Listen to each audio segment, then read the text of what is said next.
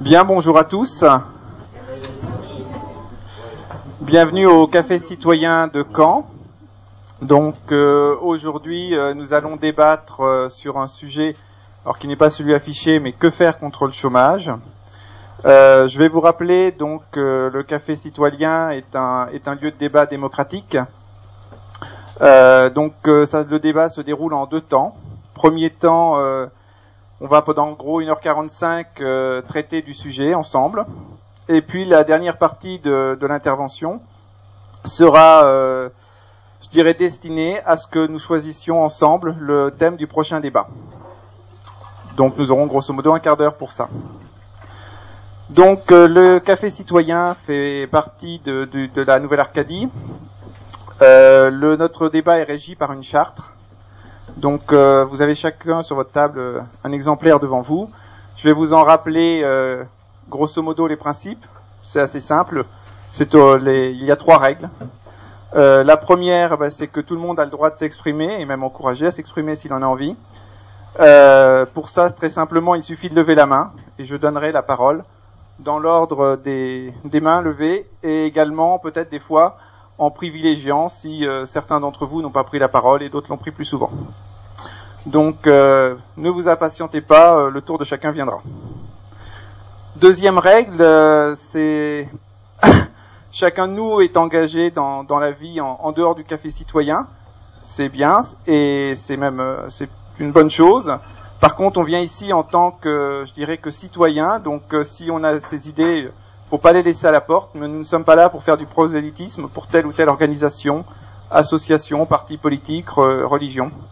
Donc, on exprime ses idées, pas forcément l'idée de l'idée des autres. Et enfin, euh, dernière règle, s'il y a des experts dans la salle sur le sujet, alors s'il y a des experts contre le chômage, euh, tant mieux. Euh, s'il y a des experts dans la salle, eh bien, on les encourage à, à venir un petit peu éclairer le débat avec des chiffres, des faits, des choses que nous, nous ne savons pas forcément. Par contre, je dirais que l'Assemblée, dans un débat démocratique, est souveraine. Donc, il ne faut pas que les experts monopolisent la parole. Et c'est l'Assemblée qui, décide un petit peu de la direction qu'elle prend. Voilà, donc euh, je vais euh, donner la parole à la personne qui a lancé le thème la, dernière fois. Juste vous rappeler avant que les, débats sont enregistrés et qu'il euh, y a un compte rendu qui est fait, un compte rendu intégral qui est fait sur Internet, donc vous pouvez consulter. Il y a également quelque chose qu'on met en place, ce sont des débats, l'enregistrement des débats qui est directement accessible sur Internet. Donc c'est en cours de mise en place. je sais, je sais pas si c'est encore accessible. Donc ce sera accessible d'ici une quinzaine de jours et vous pourrez écouter euh, l'intégralité de ce débat en plus que le lire. Voilà, je passe la parole à Marc. Merci. Aujourd'hui, euh, donc euh, que faire contre le chômage? J'ai pas vraiment préparé ce, cette question en fait. Tant ça me paraît être une question suffisamment importante pour le citoyen euh, qu'il n'y a pas besoin vraiment de poser euh, euh, mes, préoccupations, les préoccupations qui sont les miennes et qui m'ont fait poser cette question-là. je dirais tout simplement qu'aujourd'hui, j'ai l'impression qu'on a, on a tendance à considérer le chômage comme une sorte de fatalité. On en a peur, on, en joue avec d'ailleurs, je trouve. Et je me demandais tout simplement si, d'une part, on pouvait faire quelque chose contre, et euh, si éventuellement fallait faire quelque chose contre. Voilà, pour être un peu polémique. et euh, donc je lance, je vous laisse le débat. Euh, je pose tout simplement cette question-là que, pouvons-nous y faire? Si on peut, est-ce qu'on doit vraiment faire quelque chose contre le chômage? Voilà.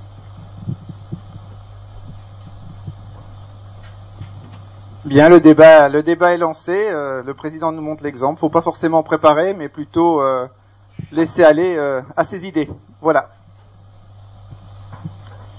Peut-on faire quelque chose contre le chômage? J'en sais rien. Puis-je faire, euh, moi, à titre personnel, des choses qui pourraient éventuellement euh, peut-être limiter le chômage C'est la seule chose que je puisse faire. Donc, selon moi, donc, en, enfin, je dirais qu'en premier lieu, donc, euh, et il, serait bon, euh, enfin déjà d'avoir conscience qu'on est, hum, même si les temps sont difficiles, on est quand même euh, manipulé par les médias. Je cite un exemple. Le même jour, vous entendez euh, le directeur de je sais pas qui est parti avec des stock, des des stock options euh, qui méritaient pas. Et puis donc, euh, et, donc il y a des licenciements économiques. On dit oui c'est pas juste, lui il part avec des sous, nous il y a des licenciements économiques. Donc quelle est la conséquence de cela? Euh, bah c'est pas un scoop, hein, tout le monde le sait, mais c'est pas grave. Euh, bon, on perd confiance. Donc on perd confiance. Donc quand on n'a pas confiance, on n'achète pas. Et quand on n'achète pas, euh, la demande devient inférieure. Les, les prix baissent parce que la demande devient inférieure au départ, parce que la demande devient inférieure à l'offre. Mais ensuite, les offres diminuent parce que euh, parce que parce qu'on enfin les offres diminuent, donc la production diminue, donc chômage. Voilà. Donc euh, pour moi, euh, et à titre individuel, donc euh, bah, essayer essayer de garder confiance et pour cela peut-être éviter de enfin, enfin je, me répète mais éviter de se d'être manipulé par les autres Bien, donc euh, vous placez un peu le, chômage, euh, je dirais, comme une résultante euh, de la consommation, au moins la, consommation qui, la consommation qui peut être une solution au chômage. Hein, donc une relance par la consommation, ce que l'on entend entre autres de temps en temps en ce moment. Oui, moi je crois qu'il faut peut-être un petit peu euh, re- euh, revenir à ce que l'on ce qu'on peut entendre par chômage.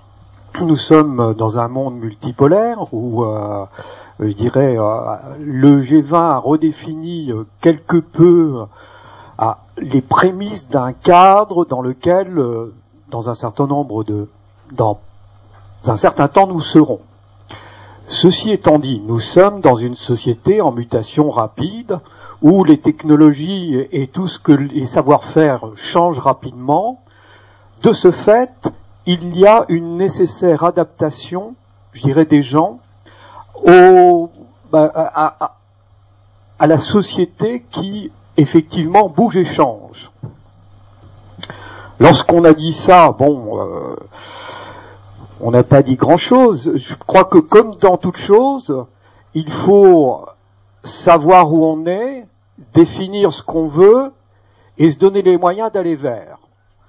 Nous sommes dans une société où les politiciens, l'incompétence des politiciens est au sommet de leur art. Euh, je crois qu'il faudrait remplacer, dans un premier temps, remplacer ce système politicien par une véritable démocratie où les gens pourraient dire ce vers quoi ils tendent, ce que sont leurs aspirations. Et euh, je crois que à moyen terme, il faudrait s'affranchir des carcans qui nous contraignent à être dans des règles trop strictes dont pour un certain nombre, de gens, ne pas pouvoir s'adapter, entreprises et euh, salariés, ne pas pouvoir s'adapter, je dirais, aux contraintes d'usines à gaz que les politiciens ou les énarques, euh, je dirais, ont concocté pour notre bonheur.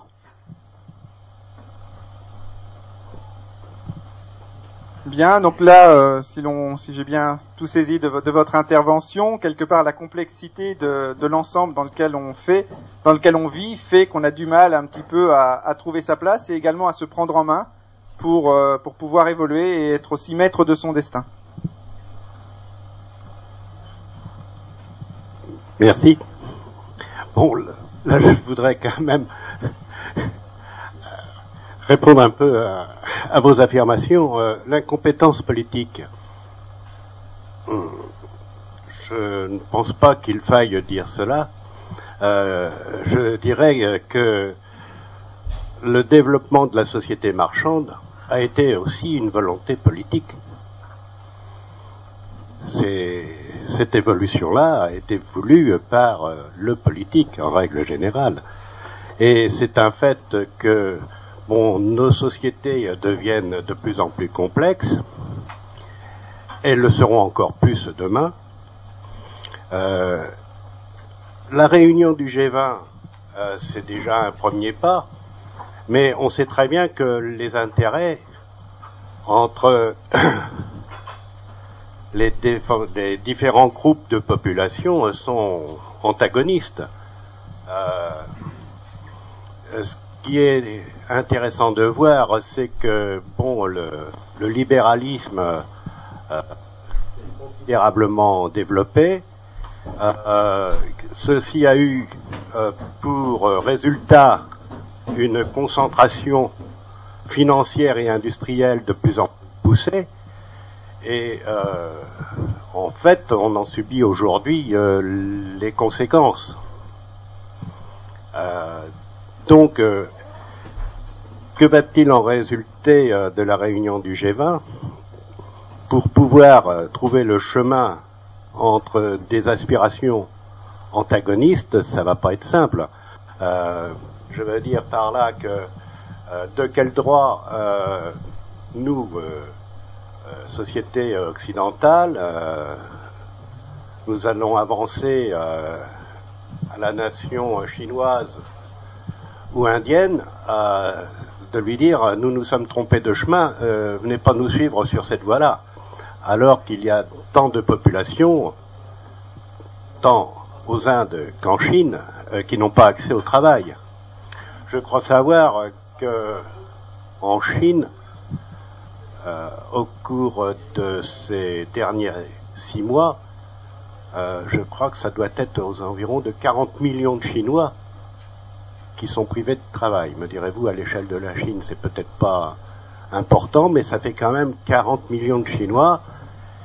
Et, combien de familles Donc ça touche combien de Chinois réellement? Donc, euh, je dirais, euh, je confirme que bon là, il y a eu une volonté politique, alors qu'il y a eu accord entre le politique et l'économique, ça c'est indiscutable. Euh, quelle est la qualité de relation entre les, ces deux groupes Ça, euh, je pense que les implications sont, sont assez serrées. je vais reprendre sur le plan national. les grands patrons sont issus euh, de l'ENA, ou de Sciences Po, ou de Centrale. Hein. et en fait, euh, je crois que tout ce petit monde-là s'entend et s'entend bien.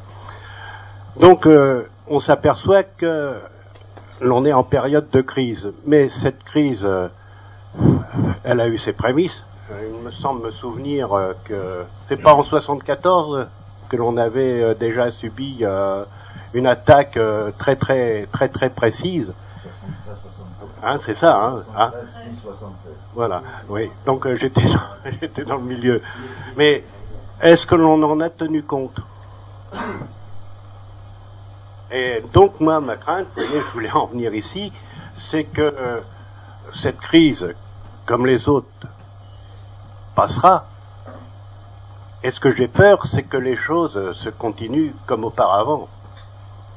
C'est-à-dire qu'on se retrouve euh, avec euh, une privatisation des pertes, une, pardon, j'ai l'inverse, une privatisation des bénéfices et une sociabilisation des pertes. Parce qu'il faut que la machine fonctionne. Je pense que la, la question émergente, enfin, il me semble toujours, c'est que d'une part, l'évolution technologique des sciences et des techniques ira de plus en plus vite, et ça, je pense que c'est un bien, c'est un bien, tout dépendra de l'usage que l'on en fera. Euh, donc, euh, il me semble que c'est là la clé. C'est effectivement, compte tenu euh, d'un monde multipolaire, il s'agit que de rétablir de nouvelles règles de comportement. Donc là encore, vous vous plaignez tout à l'heure de règles strictes, là il en faudrait, ainsi, ainsi que des gendarmes. Mais sur le plan aussi, euh, maintenant si je ramène ça euh, à notre petit pays qu'est la France, eh bien, euh, il apparaît des pistes. Il apparaît des pistes. La dernière, là, je crois qu'il y a un partage entre l'État et les collectivités sur l'attribution de 3 milliards d'euros. 3 milliards d'euros qui sont en partie destinés aussi euh, compte tenu de l'évolution des marchés, l'évolution des technologies, l'évolution des besoins, euh, euh, de permettre une adaptation des personnels à cette évolution. Bon, ça c'est bien, mais si c'est pour repartir dans le même sens, ça risque d'être un peu compliqué. je m'aperçois que je suis un peu long. Je vais m'excuser. Non, mais il n'y a pas de problème. De toute façon, la parole circule et puis vous pourrez la reprendre. Il n'y a pas de souci. Donc vous, vous remettez un petit peu le chômage euh, à l'échelle du monde en nous disant que les pays aussi peuvent être amenés à être euh, en compétition pour le travail et euh, sont amenés aussi à s'affronter pour ça.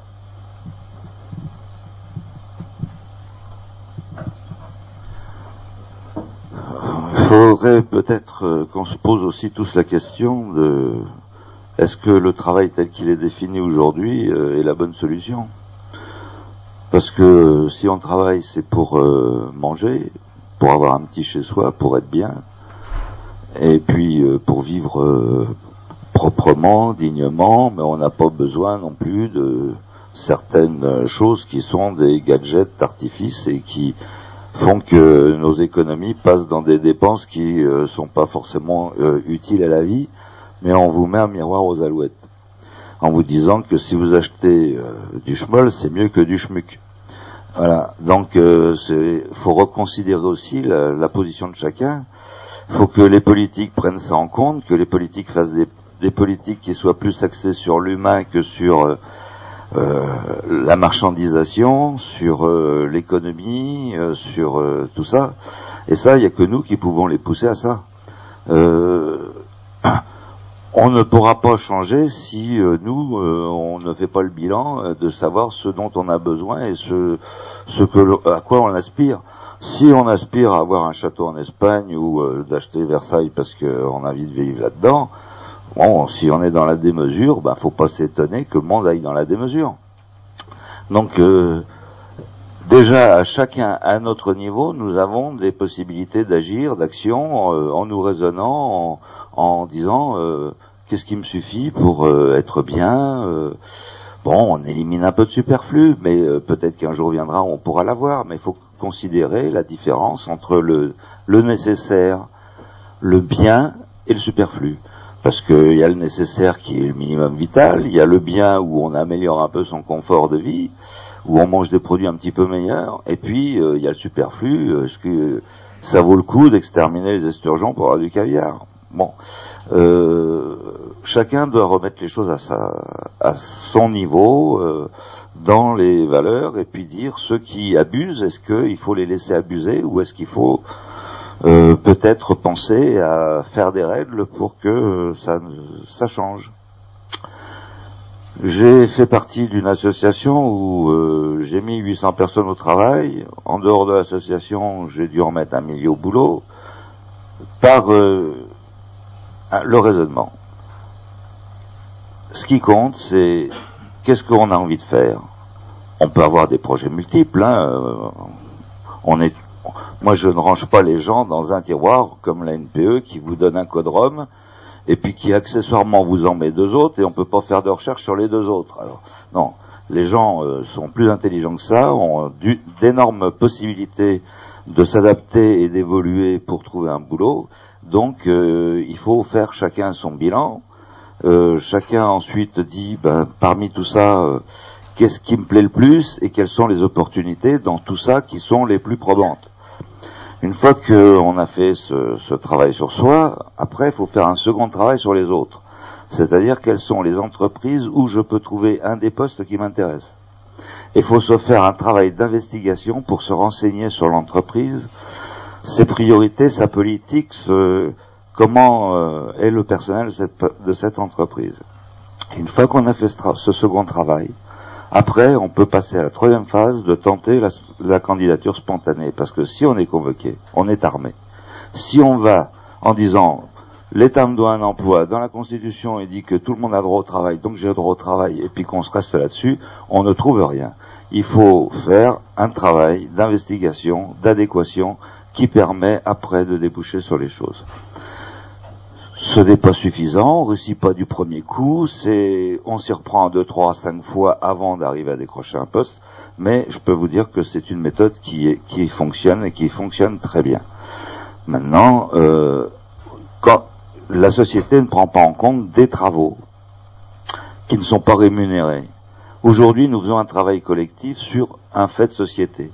Je trouve inadmissible que la société ne dise pas, ben, ces gens-là qui se remuent en tant que citoyens, eh bien, on va leur donner un ticket pour avoir droit à, ils ont passé deux heures, eh ben, on va leur donner 10 euros. Voilà, la société dit, les gens travaillent sur la réflexion de la société, alors soit on leur donne 10 euros, soit on leur dit vous avez droit à tant de points de retraite, soit, mais la société doit aussi faire un effort pour tous ceux qui travaillent en réflexion sur la société, les amener. Et c'est comme ça qu'on dégagera le côté humain par rapport au côté mercantile. Si on ne fait pas des réflexions qui disent que lorsqu'on fait un travail citoyen, ce travail citoyen doit être reconnu et doit être euh, puisque ce travail est mis sur Internet, il est à disposition de, de tous, il est utile à tous, donc il doit être pris en compte. Donc on doit aussi réfléchir sur les autres travaux qui peuvent être pris en compte et qui ne le sont pas parce que c'est comme ça qu'on arrivera à faire changer les choses. Bien, je retiens la proposition de, la rémunération. Hein. Non, euh, il faut sans doute avoir aussi peut-être un petit peu de, je dirais, de dons. Euh, donc, euh, vous, vous, nous remettez en, un petit peu, comme l'avait dit Monsieur tout à l'heure, en perspective aussi la, la, dynamique de la recherche de travail et puis également euh, la notion aussi que le chômage, ça se définit par rapport au travail. Et que parler, euh, parler du chômage, ben, c'est aussi parler du cadre du travail, de ses limites. Et donc, euh, quelle, quelle, est la limite entre le travail et le chômage? Oui, sur ce sujet-là, j'avoue que j'étais moins à l'aise que la, fois dernière sur l'aspect politique, parce que ça part dans toutes les directions et il y a un, danger terrible qui est celui du, simplisme. Et Dieu sait que, on sait que depuis au moins une génération, on est devant et que personne, euh, malheureusement, n'a trouvé de, solution euh, miraculeuse. Et, de fait, euh, moi, si j'essaye de mettre ce recul, je dirais, euh, en essayant de ne pas être trop long, le premier problème, bien sûr, quel est le point de vue? C'est-à-dire, est-ce qu'on est euh, dans la peau de, cette femme qui travaille à Granville, à qui on dit bah, vous allez bosser l'année prochaine euh, à Saint-Lô parce que Moulinex se ferme, et qui euh, six mois après découvre effectivement que Moulinex disparaît? Euh, où est-ce qu'on est du point de vue des gens qui gèrent des flux humains, c'est-à-dire qui sont les directions, des ressources humaines? Il est évident qu'on n'a pas forcément les mêmes regards, pas les mêmes intérêts, et après tout, c'est pas forcément très différent, parce que finalement, ce dont on parle là pour l'instant, au départ, on avait une chance extraordinaire jusqu'en 75, c'est qu'on discutait au sein de sociétés industrielles dont les conditions sociales, les garanties sociales étaient à peu près équivalentes. Euh, quand on faisait la concurrence entre l'Angleterre euh, d'avant Thatcher ou avec la France, il n'y avait pas trop de différence. Et, de, fait, euh, tout ça a, fortement changé. Et, du coup, moi je dirais, j'ai pas de solution, je sais simplement ce, qu'il vaut mieux éviter. Dans, ce simplisme, on, sait bien que si on prend le, chômage massif de 1932, il y a un moyen simple hein, de, lutter sur le chômage, on met tout le monde avec un uniforme et on prépare la guerre suivante. Mais euh, là, c'est des politiciens qui ont fait campagne sur le fait qu'ils prétendaient que les autres politiciens étaient des nuls. Et qu'eux étaient géniaux et qu'ils allaient emmener l'Allemagne euh, vers le, troisième millénaire et, enfin, et troisième le Reich millénaire. Et on, sait ce que ça, on sait ce que ça a donné. Par conséquent, euh, mieux éviter ce genre de choses. Et entre nous, quand je vois l'efficacité des traders et des financiers en ce moment, euh, je pense qu'ils sont pas forcément mieux que les politiciens. Donc, pas de simplisme là-dessus. Et, et l'autre problème, bien sûr, qu'on a tous euh, à subir, c'est le fait qu'on est maintenant dans une société une économie globalisée, ce qui veut dire que jusqu'ici, les gens de Moulinex n'avaient à se confronter qu'avec ceux de Vesoul ou avec ceux euh, d'Italie, que maintenant ils sont en concurrence directe avec des gens qu'on paye 100 euros par mois à, à, Shanghai ou à Canton, ou des gens qu'on va payer 250 ou 300 euros en Roumanie, et vous voyez ce que ça donne en particulier dans la crise actuelle. Là, il y a un vrai, vrai problème, et, et je ne sais pas, euh, un certain nombre de gens parlent de régulation, moi j'ai pas forcément de, de, de, de solution. Alors, face, face à, à, ce qui a changé euh, de fait là-dessus, euh, je crois que on, on, a heureusement beaucoup de modestie. Euh, ce qu'on voit, c'est que de fait, il y a une logique sur lequel on nous emmène depuis maintenant près de 20 ans, où il faut à tout prix casser le coût du travail ici. Et vous savez bien, la, réponse simple, c'est on, on, supprime les charges sociales, il n'y a plus de problème. Or, bien évidemment, ça a des avantages immédiats pour un patron, mais on sait bien aussi le coût, parce que si vous voulez aller à l'hôpital, il faut bien qu'il y ait un moment, quelque part, un financement. Euh, si vous financez des retraites, il faut aussi un élément. Bien sûr, vous pouvez prendre des actions.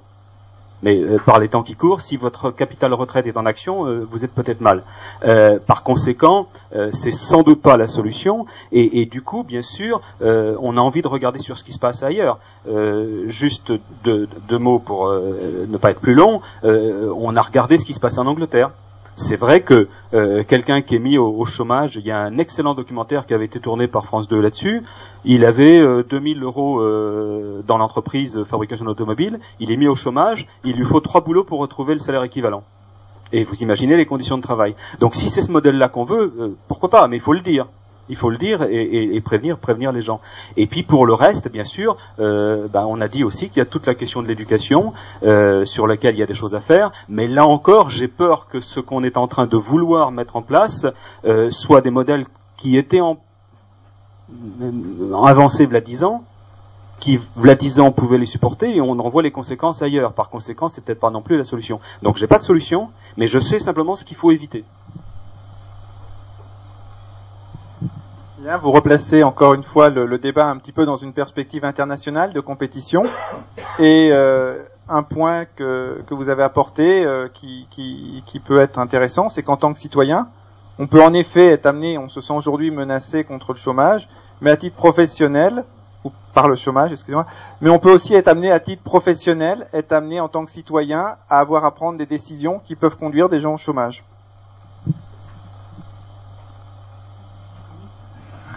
En arrière. Euh, bon bah du coup euh, oui je vais revenir un tout petit peu en arrière dans le sens où euh, en ce qui concerne le, le, G20 on peut penser qu'il en est ressorti quand même des choses bon il y a on, peut avoir une impression qu'il y a des bonnes résolutions oui voilà des bonnes résolutions qui ont été prises mais est-ce qu'on n'est pas resté au stade des, des résolutions? Parce que de quoi s'agit-il euh, finalement?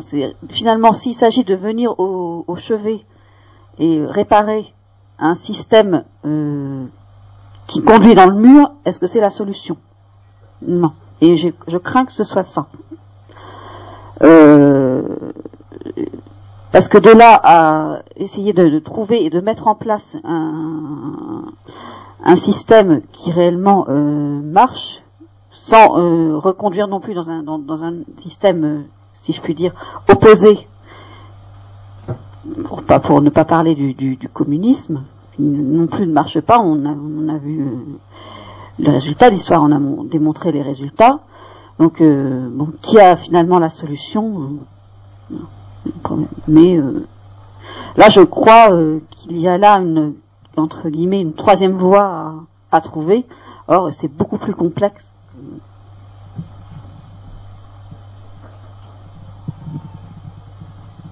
Je prends les interventions dans, dans l'ordre. Donc vous nous soulignez en fait aujourd'hui, il y a des solutions qui ont été dans le passé. Aujourd'hui, il faudrait peut-être trouver autre chose pour avancer, pas forcément prendre les, les outils du passé. Il y a une notion là qui a été abordée tout à l'heure, c'est la notion de besoin effectivement, euh, s'il n'y a pas de besoin, il n'y a pas besoin de travail. Ça c'est clair. Hein. Et quand il y a du besoin, donc automatiquement, eh bien, on s'efforce, euh, grâce au progrès technique, euh, de satisfaire les besoins qui se créent, car les besoins d'aujourd'hui ne sont pas les besoins d'hier, et les besoins de demain ne seront pas les besoins d'aujourd'hui. Et euh, moi, je me réfère un petit peu à cette euh, euh, pensée de Schumpeter qui dit parler de destruction créatrice d'emplois. Effectivement, euh, c'est l'évolution du monde qui fait ça. C'est que euh, grâce à ce- cette notion de besoin nouveau, eh bien, il y a des emplois qui disparaissent et d'autres qui se créent. Et c'est évidemment, ça pose un sérieux problème parce que c'est tout le problème de l'adaptation euh, des, des gens aux nouveaux travaux, au nouveau travail. Donc, euh, ça pose également le problème de la formation. hein. Et ça, c'est un problème très important. Il faut qu'il y ait une adéquation entre l'offre d'emploi et la demande d'emploi. Euh, si vous avez des demandeurs d'emploi qui n'ont pas une bonne formation, comment voulez-vous satisfaire leurs demandes Euh, C'est ce, qui se passe actuellement. On voit beaucoup de personnes qui ont certaines formations et qui ne peuvent pas trouver de travail. Et dans d'autres domaines, vous avez des offres d'emploi et des gens qui ne veulent pas prendre d'emploi. Ce qu'on appelle le chômage volontaire. Alors, moi, je pense que euh, il y a aussi ce qu'on appelle c'est des problèmes structurels. Euh, dans dans le- les, les problèmes du chômage, il y a des causes qui sont euh, conjoncturelles. C'est actuellement la crise de croissance. Et vous savez bien que si tant qu'on n'aura pas remis un peu de points de croissance, eh bien, on ne retrouvera pas un certain volume d'emplois. Mais d'un autre côté, euh, euh, après le passage de cette crise, eh bien, ceux qui auront, ce seront le mieux adaptés justement à l'évolution du monde actuel, ce sont eux qui vont s'en sortir le mieux au point de vue du travail et de l'emploi. Donc vous insistez en fait sur le fait que le, le travail d'hier n'est pas le travail d'aujourd'hui, encore pas le travail de demain, qu'il y a besoin pour chaque personne d'évoluer, de se préparer au travail de demain pour le trouver, et puis euh, bah, que la formation est, est- est cruciale pour ça.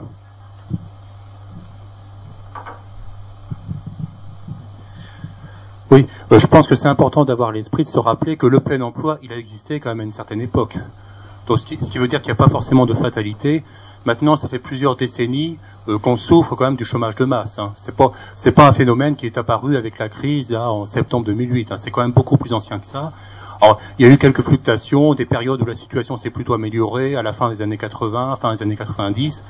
Mais globalement, c'est quand même un problème euh, qui demeure on n'a pas de réponse. Moi, je, pense que de toute façon, euh, on, est dans un système économique qui est incapable de donner un emploi à tous. En gros, on a 9, em- euh, 9 emplois pour 10 personnes, hein, 10% de chômage, c'est à peu près ça.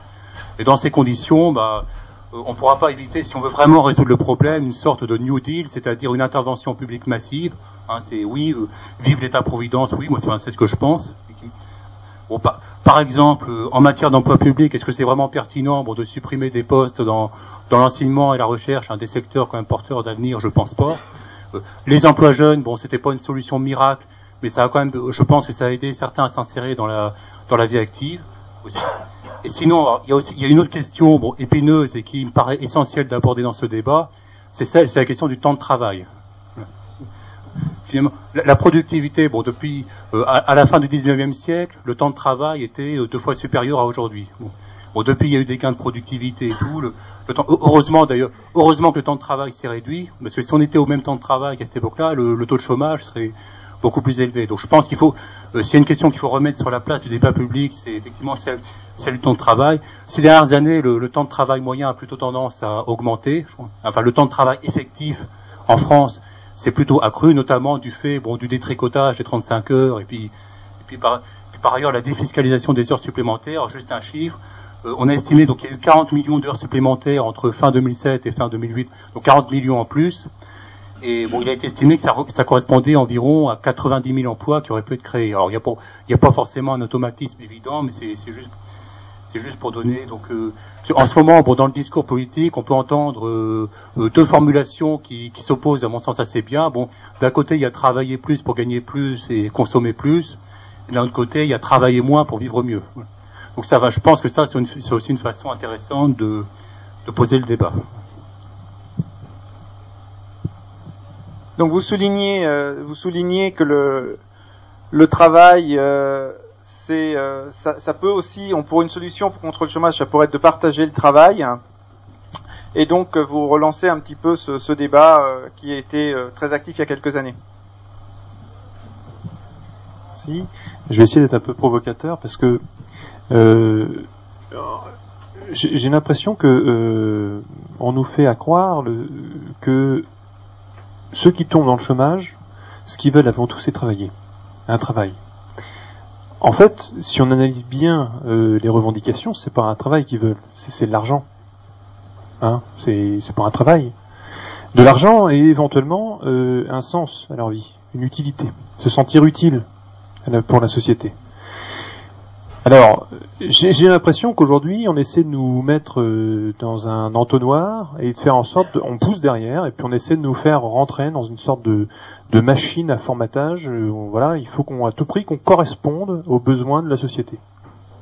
Sauf que la société, on ne sait plus vraiment quels sont ses besoins et surtout, c'est pas c'est pas les citoyens qui définissent les besoins justement.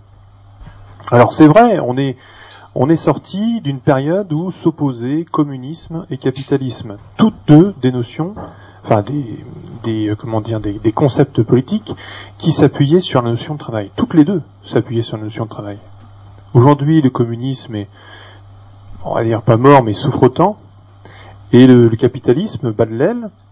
Euh, je pense que la notion de travail, qui est une, une notion capitale dans une société, puisque c'est ce qui permet de relier l'individu euh, à l'être collectif, euh, est vraiment en phase de, de, de, re- de re- remaniement total, et qu'il faudrait plutôt aujourd'hui s'intéresser, un, à des revenus minimums d'existence, voilà, c'est-à-dire que j'existe, j'ai le droit à temps.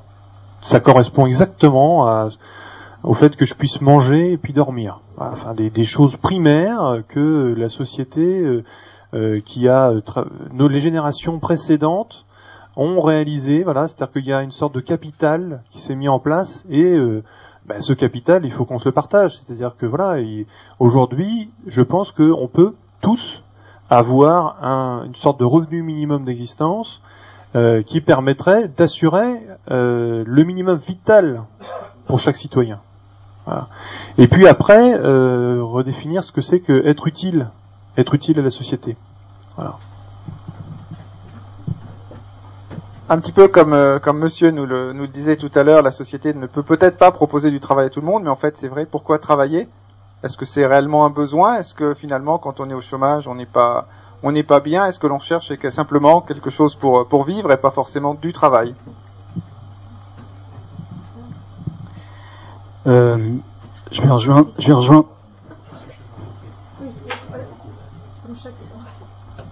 je vais rejoindre euh, plusieurs choses qui ont été dites. Euh, euh, ce que disait Monsieur concernant la recherche d'emploi, sur la méthode de recherche d'emploi, c'est vrai que il faut aussi pouvoir analyser les besoins des entreprises ou des collectivités pour savoir ce qu'on veut faire, ce, quels sont les objectifs qu'on veut se fixer pour trouver l'emploi qui nous convient.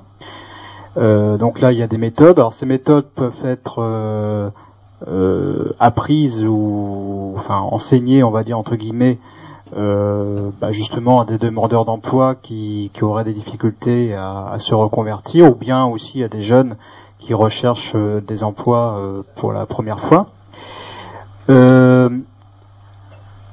Moi, j'ai géré les commissions de RMI pendant quelques années. Donc, euh, bon, il y a- depuis depuis 2000, enfin euh, jusqu'en 2003, pardon. Euh, et euh, ce qui me paraît important, c'est euh, la formation et l'éducation. Euh, l'éducation par l'apprentissage, ça, me ça paraît simple ce que je dis, mais c'est ce qui malheureusement peut entraîner des échecs à la rentrée dans la vie active.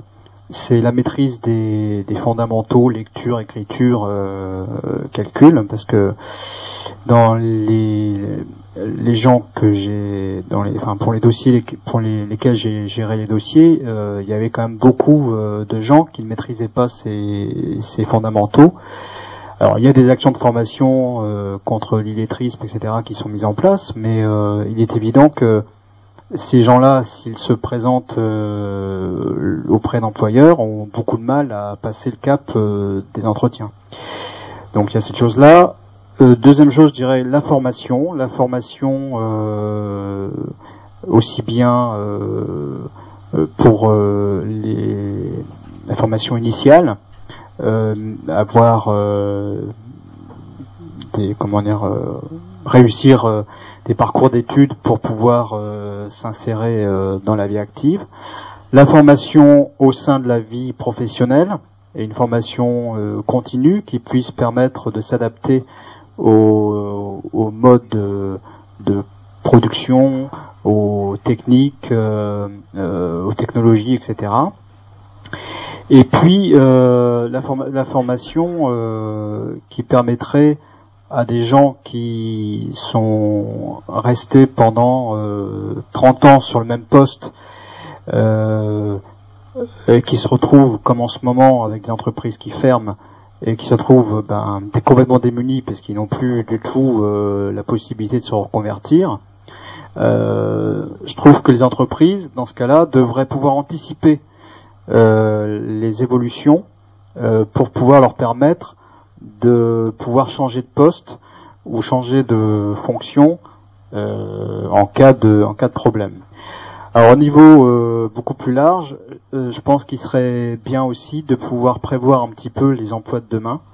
Euh, et ça, c'est ça pourrait être l'objet de concertation, de réflexion avec des économistes, des sociologues, des chefs d'entreprise, euh, des, des membres des, des membres de l'État, pour pouvoir prévoir euh, l'évolution euh, des, de l'économie euh, dans les prochaines années, parce qu'il y a des moments où on a l'impression qu'on qu'on ne sait plus comment les, les choses vont évoluer, et quand arrive la crise, ben il n'y a pas de possibilité de sortie parce qu'on n'a pas pensé euh, auparavant à l'évolution des choses. Je parle par exemple euh, actuellement dans le domaine de l'automobile, on a du mal à, ben, à se projeter, euh, savoir quel monde euh, de production, quelle industrie on va mettre en place pour demain, euh, sachant que, comme on le dit tout à l'heure, il y a la mondialisation, il y a des gens qui réfléchissent euh, peut-être maintenant, euh, comme nous on a réfléchi dans les années 70 ou 60, à prévoir une économie ou une société d'avenir. Et puis c'est vrai que bah, être au chômage, c'est pas forcément. Il faut aussi pouvoir accompagner les gens et accompagner les gens pas forcément par des mesures euh, économiques, mais aussi des mesures psychologiques. Et euh, bah, il y a des gens qui ont besoin d'un temps de peut-être de réflexion dans leur vie, de faire un peu le point. Euh, par l'intermédiaire peut-être de bilan professionnel euh, pour permettre de redémarrer et c'est peut-être un bah, peut-être considérer cette période comme une période de transition pour avancer dans sa vie et faire autre chose comme disait Marc bon bah peut-être c'est peut-être un temps de, réflexion de, repli et c'est vrai qu'il y a des nouveaux modes de travail comme le télétravail ou, bien euh, bah, euh, des gens qui veulent créer leur entreprise, qui ont besoin d'un passage, euh, voilà, pour essayer d'évoluer euh, dans leur vie personnelle. Bien, donc euh, en fait, euh, vous dites que le chômage, il faut anticiper. Quelque part même euh, nous relancer l'idée du contrat de plan qui existait dans les années euh, dans les années 60. Donc euh, peut-être des pistes euh, des pistes à explorer. Euh, moi l'idée par rapport à, à ce qui vient d'être dit, en fait, sommes-nous tous égaux devant le chômage?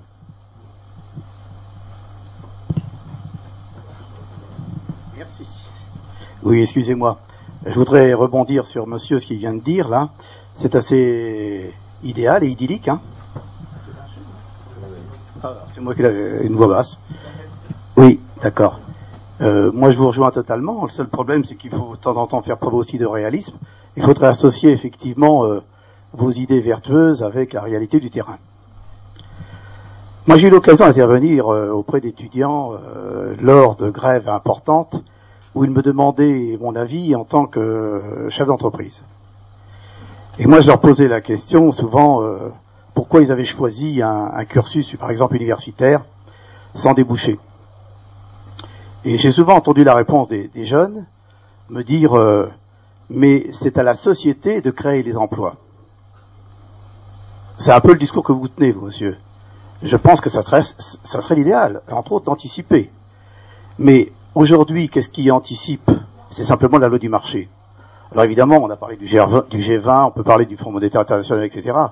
Il faudrait effectivement un peu moraliser est régulé, mais c'est quand même quelque chose qui nous dépasse. Donc je pense que, comme tout Français, on fait un peu du nombrilisme, c'est-à-dire qu'on essaye de trouver des solutions mondiales en parlant du problème français, mais la mondialisation, c'est l'affaire des autres, mais la mondialisation, c'est notre affaire aussi. Pourquoi qu'aujourd'hui, par exemple, quand vous avez 180 000 élèves qui, dans euh, un cursus universitaire, savent qu'à la sortie, tel que littéraire, sciences et lettres, vont avoir au maximum 15 à 18 000 sorties d'emploi, qu'est-ce qu'on fait du reste? Alors effectivement, ça c'est tout le discours entre l'entreprise et les enseignants. Et je crois qu'il faudrait un petit peu euh, euh, réduire un peu la fracture. On dit, quelquefois la, la fracture sociale. Mais vous croyez pas qu'il faudrait arrêter de diaboliser l'entreprise et particulièrement de la part des 1 million 100 000 enseignants qu'on ne voit que très rarement vouloir s'investir sur le milieu du travail, c'est-à-dire anticiper, comme vous dites, voilà, ça c'est anticiper. C'est un petit peu dommage de penser qu'un enseignant est là pour donner un savoir-faire, alors qu'en fin de compte, un enseignant est là aussi pour contribuer à, un savoir devenir. Parce que des savoirs, euh, vérifier les savoirs, euh, alors déjà, déjà, tout à fait à l'origine, moi j'ai été employeur. Quand vous avez des jeunes, quel que soit leur cursus, et surtout, disons, à partir d'un cursus universitaire où ça devient habitable, hein.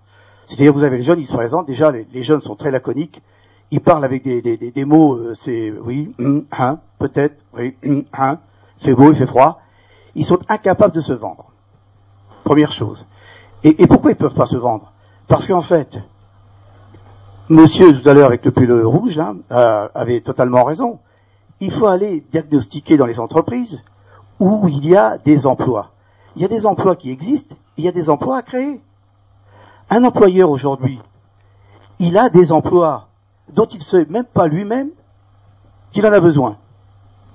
Lorsque vous avez des étudiants ou des gens au chômage qui mûrissent, euh, et souvent d'ailleurs il ne faut pas le faire tout seul, un projet, et viennent voir un chef d'en- d'entreprise et lui disent mais monsieur, euh, là vous auriez besoin de quelqu'un qui pourrait faire ceci ou faire cela, il a peut-être un peu déjà ça, mais aujourd'hui on est dans une euh, compétition très très pointue, et il faut des gens pointus dans les entreprises. Le problème c'est que on a plein de jeunes qui sont pointus, mais ils savent pas l'expliquer à l'entreprise. Et à l'inverse, les recruteurs, et j'ai été recruteur, on a beaucoup de mal à découvrir ce que veut vous vendre et ce qu'il est capable de faire, l'autre en face. Et je disais toujours quand un candidat se présentait, c'est pas à vous d'avoir peur quand vous vous présentez, c'est à l'employeur. Parce que vous, si vous vous plantez, bah, il n'y a que vous. Mais si l'employeur ou le recruteur il se plante, il met en cause des équipes, il met en cause la réussite d'une entreprise. Donc l'employeur a encore plus peur quand il fait du recrutement que le recruté de ne pas faire la bonne affaire. Donc, euh, ce qui serait quand même intéressant, c'est aujourd'hui, il faudrait faire des- un rapprochement. Pour moi, il y y a trois points qu'il faut rapprocher. Il faut rapprocher le monde du travail, c'est-à-dire les gens. Le deuxième point, c'est aller découvrir ce que c'est qu'une entreprise, quelle qu'elle soit. Et troisième point, c'est d'augmenter la compétence des gens qui sont les représentants, je dirais, partenaires sociaux. Allez, on va dire le mot, syndicat. Quand je dis syndicat, le syndicat n'est pas quelque chose qui est contre quelque chose. Le syndicat est celui qui, par la loi, est le seul habilité à être un partenaire social. C'est-à-dire que toutes les personnes qui travaillent, ils remettent dans les mains de quelques-uns, parce que malheureusement, 8, combien 10% aujourd'hui euh, du monde syndical, vous laissez les uns les autres, et nous laissons, moi je dis vous parce que je ne suis plus maintenant d'activité, 8 à 10% du monde syndical décider de 100% du monde du travail. Je vais vous donner une anecdote et j'en aurai fini. Lorsque je me suis trouvé dans des conflits très durs, c'est d'actualité actuellement, pris en otage. C'est pas nouveau, hein Allez, on va dire oui, pas castré, hein, mais séquestré, hein Oui, euh, non, non, c'est pas séquestré. Oh non, non, non, c'est pas séquestré. Je, dis que c'est retenu de force pour pouvoir négocier. Mais je suis pas contre le terme séquestré. Hein. Mais je trouve pas ça très très méchant. Pourquoi? Parce qu'en fait, quand vous avez quelquefois que un dixième du personnel qui est capable d'être partenaire social est à la table des négociations parce que les 90% n'ont pas le droit, au point de vue de la loi, au, au point de vue social, au point de vue de l'État, au point de vue des juges, moi je me suis fait condamner pour avoir voulu m'entendre avec le plus grand nombre des gens dans une entreprise. Il faut bien savoir que quand vous rentrez à la table des négociations, ce sont les gens qui ont mandat, qui sont des élus que vous avez élus, soit volontairement, soit par défaut. Donc aujourd'hui, je crois qu'il faudrait un peu ne plus diaboliser l'entreprise. La machine à faire des billets et tout ça, c'est pas vrai. Pas pour tous. Le, le problème, c'est qu'évidemment, en France, on met en exergue que vous preniez les revues Le Point, n'importe quoi. Qu'est-ce que c'est en exergue? Quelques voyous patrons, c'est vrai. Quelques grosses entreprises, c'est vrai. Mais il faut quand même savoir que plus de 90% du tissu social en France, c'est la petite et moyenne entreprise. L'Allemagne réussit mieux que nous en ce moment, et j'ai travaillé avec l'Allemagne pendant plus de 20 ans. J'y étais pratiquement toutes les semaines. C'est quoi? C'est deux fois plus en Allemagne de petites et moyennes entreprises.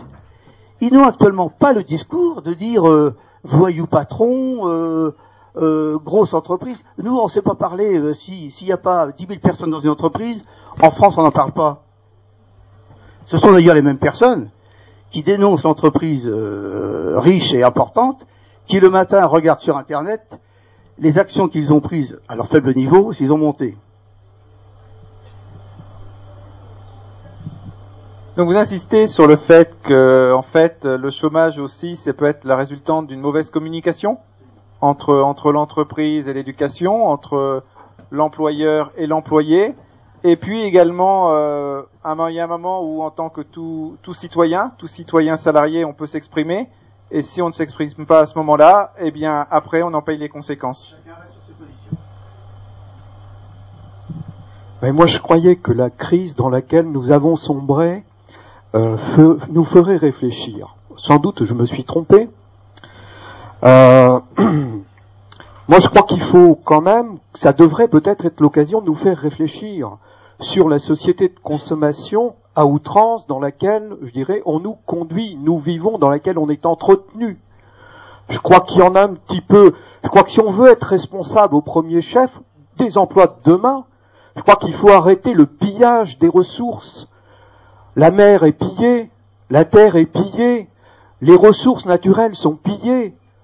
Je crois que il faut arrêter ça et redéfinir des emplois qui seront plus durables en fonction de besoins plus réels. Je vais vous faire un scoop. Nous ne sommes pas les seuls au monde. Il y a d'autres pays qui s'en sortent beaucoup mieux que nous. Le Danemark, par exemple, je prends pas l'exemple de l'Angleterre, qui est sûrement pas le bon exemple comme le prenait mon voisin, mais au Danemark, ça marche beaucoup mieux.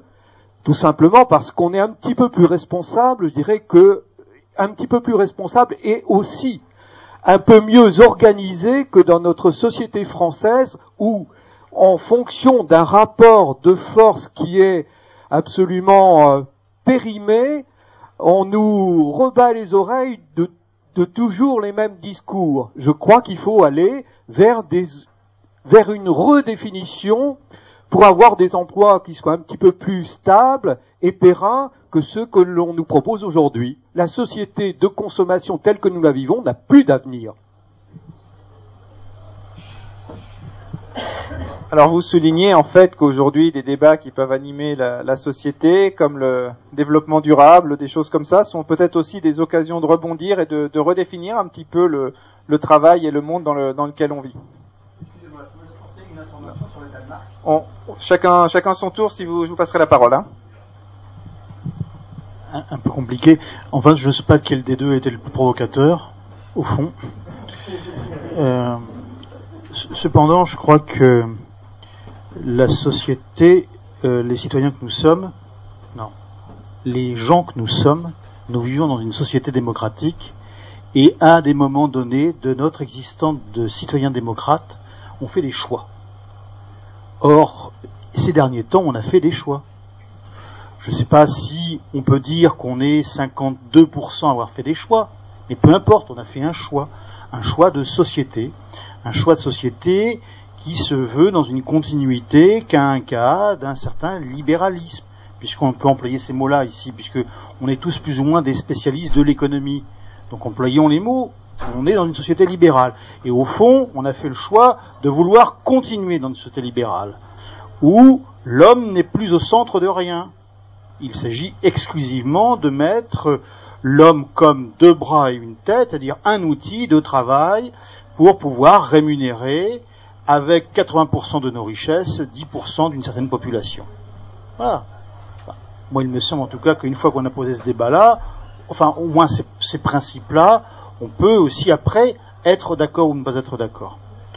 Euh, on peut se poser, se dire, mais le travail, c'est pour qui et c'est pourquoi Oui. Et puis, on peut arrêter de dire les RMistes. Non. Non, non, les RMI, c'est pas des chômistes. Les RMI, c'est d'abord des gens qui sont titulaires d'une allocation. C'est d'abord des allocataires du revenu minimum d'insertion. C'est pas une catégorie de population. Si je dis ça, c'est parce que, à un moment donné, on a oublié l'histoire dans laquelle on vit. On ne peut pas oublier l'histoire. On ne peut pas parler du monde du travail sans oublier le sens étymologique du terme du mot du travail. Euh, quand une femme accouche, on dit qu'elle va au, enfin, pardon, qu'elle est en travail. Voilà, je cherche, vous voyez. Bon. Et on sait aussi que si on fait une acception rapide de l'étymologie du mot travail, c'est souffrir. Alors il y a 10% des gens qui possèdent 80% de nos richesses qui ont dit que un certain nombre de gens allaient souffrir pour pouvoir permettre à tout un chacun, en tout cas, d'acquérir des richesses. Oui. C'est une société dans laquelle on vit, c'est une société qui a des, des décennies et des décennies d'existence et des siècles et des siècles d'existence. D'ailleurs, à mon avis, même les Romains parlaient du travail. Bon. Ceci dit, après, qu'est-ce qu'on fait de tout ça? Est-ce qu'on doit entendre seulement euh, les jeunes aujourd'hui choisissent des filières Non, vont dans des filières où il n'y a pas d'avenir? Ouais, mais d'accord, mais on est en démocratie. Donc il y a des gens qui ont fait des choix. Et puis ces jeunes qui choisissent d'aller dans des filières qui sont celles qu'ils choisissent, eh bien, peut-être que les parents les accompagnent plus ou moins avec de la bonne volonté, mais les accompagnent tout de même. Donc, vous voyez, de citoyen à citoyen, tout ça fait notre société. On peut peut-être plutôt se poser la question, est-ce qu'on est d'accord pour avoir une nation solidaire? Est-ce qu'on est d'accord pour pouvoir faire en sorte de se donner tous les outils nécessaires pour avoir un état de solidarité active? C'est peut-être de ça dont il faut aussi dont on parle. Plutôt que de dire il faut faire en sorte que la formation soit en adéquation avec l'emploi. Il y a des technocrates qui disent il est grand temps de faire en sorte que la formation des hommes corresponde au bassin d'emploi dans lequel ils vivent. Voilà, c'est ce qu'on dit aujourd'hui. Donc, si on a besoin de 25 000 ouvriers du bâtiment, eh bien écoutez, hein, l'éducation nationale, son travail, ce sera de former 25 000 ouvriers. Mais non, je ne crois pas en tout cas, excusez-moi de dire non, mais je ne crois pas que ce soit ça. Et puis, les enseignants, bien sûr qu'ils ont un savoir à faire passer, c'est l'école de la République. j'accepte dans ce que je dis l'école privée, sauf que, enfin le fonctionnement de l'école privée, sauf que beaucoup d'écoles privées ont décidé de se mettre en contrat d'association, c'est-à-dire de poursuivre, d'être une main, continuer d'être une main d'éducation nationale. Alors peut-être qu'il faudrait peut-être plus parler, plutôt parler, pour faire plaisir au monde de l'entreprise, d'instruction nationale plutôt que d'éducation nationale. Comme ça, ça fera moins peur et ça sera plus en adéquation. On sera, on retournera en arrière et on parlera de la troisième république. Le monde du travail, s'il n'évolue pas, c'est peut-être parce que les idéaux de notre société n'évoluent pas bien. Ensuite, mais s'il y a du travail, l'économie sociale, le monde associatif, aujourd'hui, la campagne d'information, je m'arrêterai là, la campagne d'information du gouvernement, c'est de nous rappeler qu'il y a du service à la personne. Le service à la personne. Nom d'un chien, quel nouveau concept Non, non, non, non. Ça existe, ça fait des décennies que ça existe. Ça s'appelle aussi la solidarité. Aujourd'hui, on la transforme en bassin d'emploi, en comment on appelle ça dans l'économie pas, pas bassin d'emploi, mais vous savez, euh, en, bref, euh, il y, a, y, a, de l'emploi quelque part là. Donc on le crée et on soutient et on crée service à la personne. Mais le monde associatif, quand il crée des emplois, quand il crée ces emplois pour permettre au contraire à, aux bénévoles d'être en accompagnement encore mieux de la population. Je parle du sport, je parle de tout là-dessus. Hein, C'est ça aussi le service à la personne. Non. Alors le service à la personne, on le spécialise. Bientôt d'ailleurs, on fait maintenant de la formation au service à la personne. Euh, si je voilà, je, mets tout le paquet, mais et puis je voulais juste dire, euh, voilà, société de consommation. Oui, voilà, encore un nouveau débat, société de consommation. On consomme trop. Bah oui, je sais, oui, c'est vrai. C'est forcément vrai. On consomme trop. D'ailleurs, regardez tout ce qu'on consomme ici. Hein. mais peut-être qu'on parle aussi de société, et là je vous rejoins, société soutenable, société durable, société équitable. Peut-être qu'il est grand temps de remettre du sens. Si nous on en a l'occasion et qu'on peut le faire parce qu'on n'a peut-être pas le souci du quotidien, parce qu'on n'a pas de travail, ben peut-être que c'est de ça dont il faut qu'on parle. Donc, euh, dans votre intervention, vous remettez un petit peu le politique euh, dans son ensemble euh, au cœur du, du problème, euh, quand dans, dans, le politique que nous, nous aussi, nous exerçons par notre vote et par les choix que nous sommes amenés à faire un petit peu. Et puis, euh, c'est vrai que nous avons eu deux interventions un petit peu contraires. on voit que la formation est une base, enfin, est peut-être un prérequis pour se prémunir contre le chômage. Mais la formation doit-elle être axée vers le, vers le travail ou est-ce que la formation est une instruction de base et après ça nous permet d'évoluer dans, dans le monde?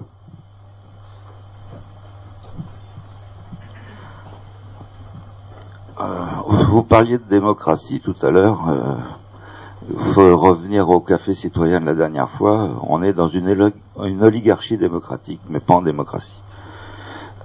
Je, vous avez tout sur Internet, je ne vais pas développer plus. Euh, mon voisin a parlé du plein emploi. La période de plein emploi, c'était 1945-1975. Après la guerre, faut-il refaire une guerre pour avoir le plein emploi? Je trouve que c'est dangereux de parier cette période-là, d'autant plus que il a fallu 68 pour que on ne soit plus des emplois Kleenex. Donc euh, cette période-là était peut-être une période où euh, on trouvait de l'emploi, on pouvait jeter un employeur, les employeurs pouvaient nous jeter, mais euh, c'était pas non plus une période agréable, je peux vous le dire pour l'avoir vécu, même si on avait du boulot quand on voulait, on n'avait peut-être pas le boulot qu'on voulait. Maintenant, dans les années 70, justement, les Américains ont fait une étude sur le plein emploi dans le monde. Comment faire, comment, euh, euh, avec les moyens qu'ils disposaient à l'époque, comment trouver une adéquation pour donner euh, de l'emploi aussi bien dans les pays riches que dans les pays pauvres, et ils ont fait une étude qui s'appelait le NERU, N-A-I-R-U. Vous tout la trouverez sur Internet. Elle est restée longtemps secrète. Elle a été percée, elle est diffusée. Et vous verrez que pour trouver le plein emploi, c'est à peu près au moment, entre les deux chocs pétroliers ou au moment du premier avant le second, euh, donc 73, aux alentours de 73, ils ont publié un rapport en disant que ça faisait deux heures et demie de boulot par personne. Donc euh, on aurait pu, depuis ce temps-là, commencer à dire comment réorganiser la société pour qu'il y ait de l'emploi pour tout le monde. Pourquoi on l'a pas fait? Point d'interrogation. C'est une question politique et peut-être que nous n'en avions pas assez conscience. Il faudrait peut-être qu'on en prenne conscience. Concernant le revenu minimum d'existence, c'est un très bon concept parce que ça permet de remettre tout en question. Nous sommes dans une société qui euh, vit sur les générations futures. Nous disons les enfants vont payer nos retraites, les enfants vont nous aider quand on sera vieux. Bon, être, être aidé quand on est vieux, qui était la base des civilisations premières, et payer les retraites aujourd'hui avec du confort en plus et des fois beaucoup de confort, il y a un grand chemin et le revenu d'existence permet de se reposer la question là-dessus pour savoir jusqu'à quand on va croître et multiplier pour infester la planète et ne plus avoir de place pour autre chose que nous. Donc là, je pense que c'est un grand débat de société qu'on devrait euh, regarder sous le plan démographique. Sinon, moi je pense que euh, les régulations des pays euh, du Nord qui ont été évoquées, alors je vais faire court. La Suède et la Norvège ont fait une convention nationale dans laquelle les patrons s'engagent à ne pas se payer plus de trois fois le salaire moyen de leur entreprise. Le Danemark a suivi et a mis la barre à 3,5 fois. Donc il y a une régulation. Mais qu'est-ce que nous voyons depuis que cette régulation a été faite? C'est qu'on crée des holdings où il n'y a que des gros salaires. Donc dans les boîtes de production, on a des salaires normaux et le patron se paye 3,5 fois, et les holdings qui prennent les bénéfices de ces sociétés-là mettent des gros salaires, et les patrons, ils ont des gros salaires aussi. On est dans une dérégulation qui est en train de se créer, et ce sont les mêmes patrons. Donc, euh, je pense que là, nous avons un autre modèle chez nous, mais que ce modèle, nous ne savons pas l'exploiter. Chez nous, nous avons le revenu sur l'impôt, enfin l'impôt sur le revenu. Et au lieu de mettre un impôt sur le revenu qui soit avec des tranches fines et vraiment proportionnelles euh, au revenu, on met des tranches qui sont larges, et puis on met des niches fiscales, et on met le panier fiscal, et on met tout un tas de conneries pour que ceux qui prennent le plus d'argent, je parle pas là des patrons de PME, de PMI, les artisans, les commerçants, ils sont pas là-dedans. C'est tous les barons d'industrie qui détournent l'argent et les grosses familles capitalistes qui euh, font la barrière du déséquilibre de la répartition des richesses, des moyens de vie au quotidien. Donc on est sur le chômage, comment redonner du moyen de vie au quotidien pour qu'il y ait du travail et que l'argent que l'on dépense fournisse la machine pour que l'on ait tous du travail? Donc je, ne sors pas du sujet en parlant de cet aspect-là. Il y a 40 foyers fiscaux qui dépassent mille fois le SMIC. Il y a Michel Charas qui a fait une étude, l'ancien ministre de Mitterrand, sénateur aujourd'hui, qui dit que 700 fois le SMIC, il y a 1500 foyers fiscaux qui dépassent. Je m'en fous, c'est quand même une étude qu'il a menée et qu'il a livrée au public. Et ce que je veux dire, c'est que si on mettait un impôt de 1 pour 1000 par tranche de SMIC, c'est-à-dire que vous gagnez le SMIC, vous payez 1 pour 1000 de vos revenus, payez, vous touchez deux fois le SMIC, vous avez 1 pour 1000 sur la première tranche, 2 pour 1000 sur la deuxième tranche, 3 pour 1000 sur la troisième tranche, ça fait 1000 pour 1000 sur la, sur la millième tranche, l'État récupère tout ce qui dépasse 1000, ça moralise un tout petit peu les choses, et ça permet de donner l'exemple au monde pour un petit peu améliorer les choses. Donc si on veut s'impliquer là-dedans, il faut qu'on aille vers la cogestion. Il faut qu'on aille vers des syndicats plus responsables qui prennent vraiment l'avis des, des, gens et que les gens s'investissent dans un syndicat, qu'on laisse pas, comme disait Monsieur que euh, 6 à 10% suivant les entreprises de gens syndiqués. Nous avons un déficit d'implication citoyenne des gens. Pourtant, la cotisation syndicale, c'est 1% du salaire. Alors si euh, là, les gens ne, ne décident pas de s'investir dans le civisme et préfèrent discuter au café citoyen en étant plus un peu constructif, mais malgré tout stérile, parce qu'on n'a pas de voix sur la société, qu'à travers le syndicat, on a une petite entrée sur les débats de société et, les et peser dans la société, je pense que là, il y a, comme je le disais au début, c'est une question d'implication personnelle, c'est une question de choix personnel, quels sont nos besoins, qu'est-ce qu'on est prêt à faire? Donc, on en revient toujours à l'individu, qu'il se remette en cause, qu'il se pose les bonnes questions et qu'il s'implique là où il faut, au à bon escient, et on, la boucle sera bouclée. Bien, je, je, retiens en particulier les deux heures et demie de travail. Euh, je, vais, je vais y réfléchir. Euh, ça fait deux. Par ça, jour ou par mois? Oui, ça, ça après c'est peut-être les sales appréciations des, des, des personnes. Euh, ça fait deux interventions où, où, on parle un petit peu du travail. Monsieur parlait du travail euh, où l'on souffre. Euh, monsieur nous disait, mais euh, avant les années 60, il y avait le plein emploi, on faisait pas ce qui nous plaisait. Est-ce qu'on est, maso? Est-ce que finalement le travail c'est vraiment ce qu'on cherche?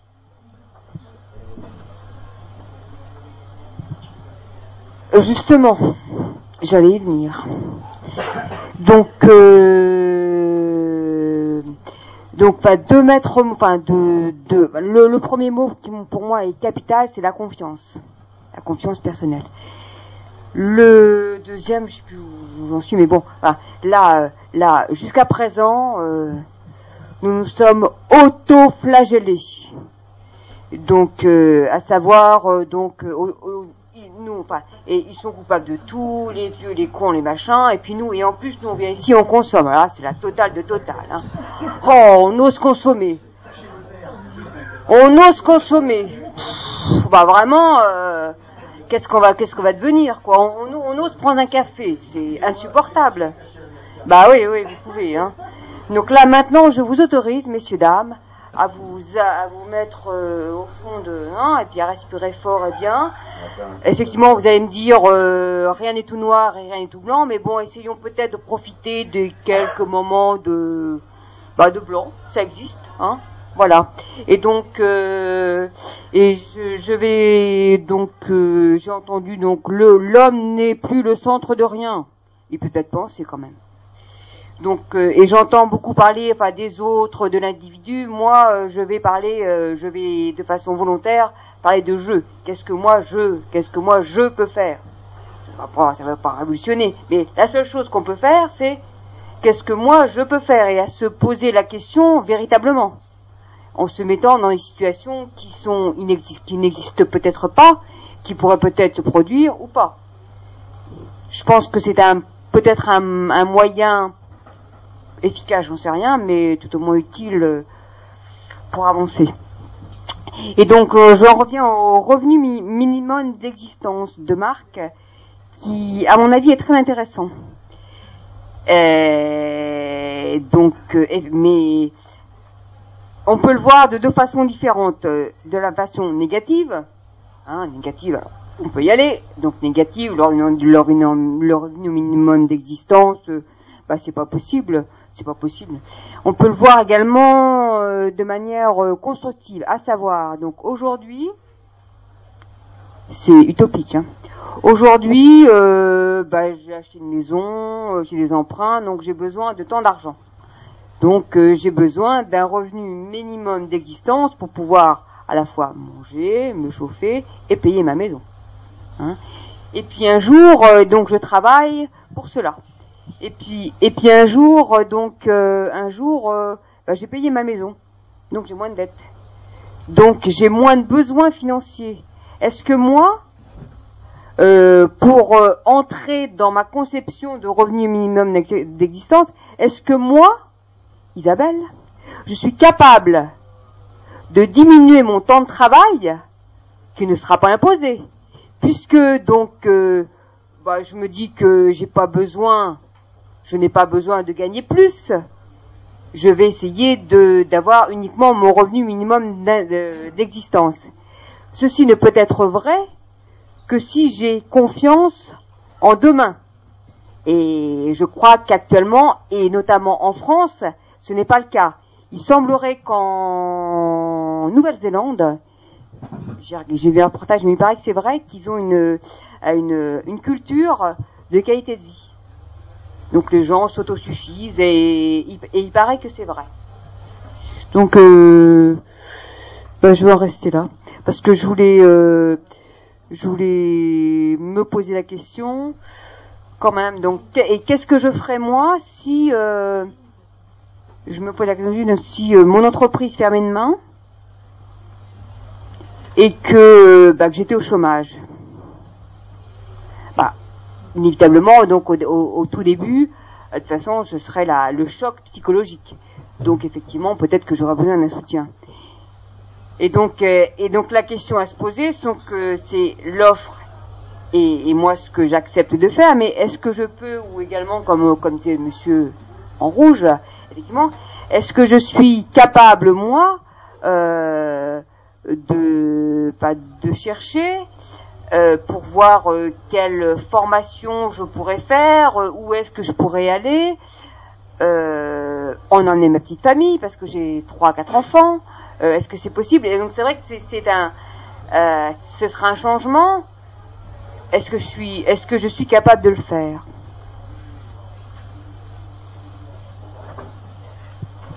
C'est moi.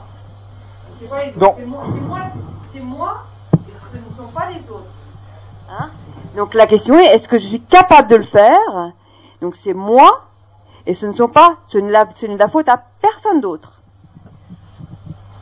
Donc vous recherchez un petit peu à repositionner le débat en tant que en tant qu'individu. Qu'est-ce qu'on peut faire? La, la société c'est bien, mais en tant qu'individu, en tant que citoyen, nous avons notre rôle. Donc euh, voilà. Je vais d'abord passer la parole aux gens qui n'ont pas parlé, et puis après il y a plusieurs mains, donc j'essaierai de prendre ça dans l'ordre. Alors, mauvaise- Alors je vais reprendre la personne après, c'était Monsieur, et après je... c'est Monsieur d'abord, et puis je vais faire ça. moi, je, je- je crois qu'il y a vraiment une contradiction dans notre société, c'est que le travail a été une valeur qui a été un peu sacralisée, et parallèlement, c'est ce que je disais tout à l'heure, hein, la, la- hausse de la productivité, le progrès technique et tout, font qu'il y a finalement de moins en moins de travail. quoi. C'est là, là finalement qu'est tout le problème. Alors, quelque part, le- l'amélioration de la productivité, autant prendre ça du bon côté. Quoi. Ça, ça veut dire qu'il y, a- moins de travail. Mais ça implique inéluct- inéluctablement une réorganisation du travail. Alors, je, je reviens sur la question du temps de travail. Quand, quand je dis réorganisation du travail, c'est par exemple euh, pour tous ceux qui font des emplois, qui ont des emplois, on va dire tertiaires, ne nécessitant, ne nécessitant pas un contact avec le public.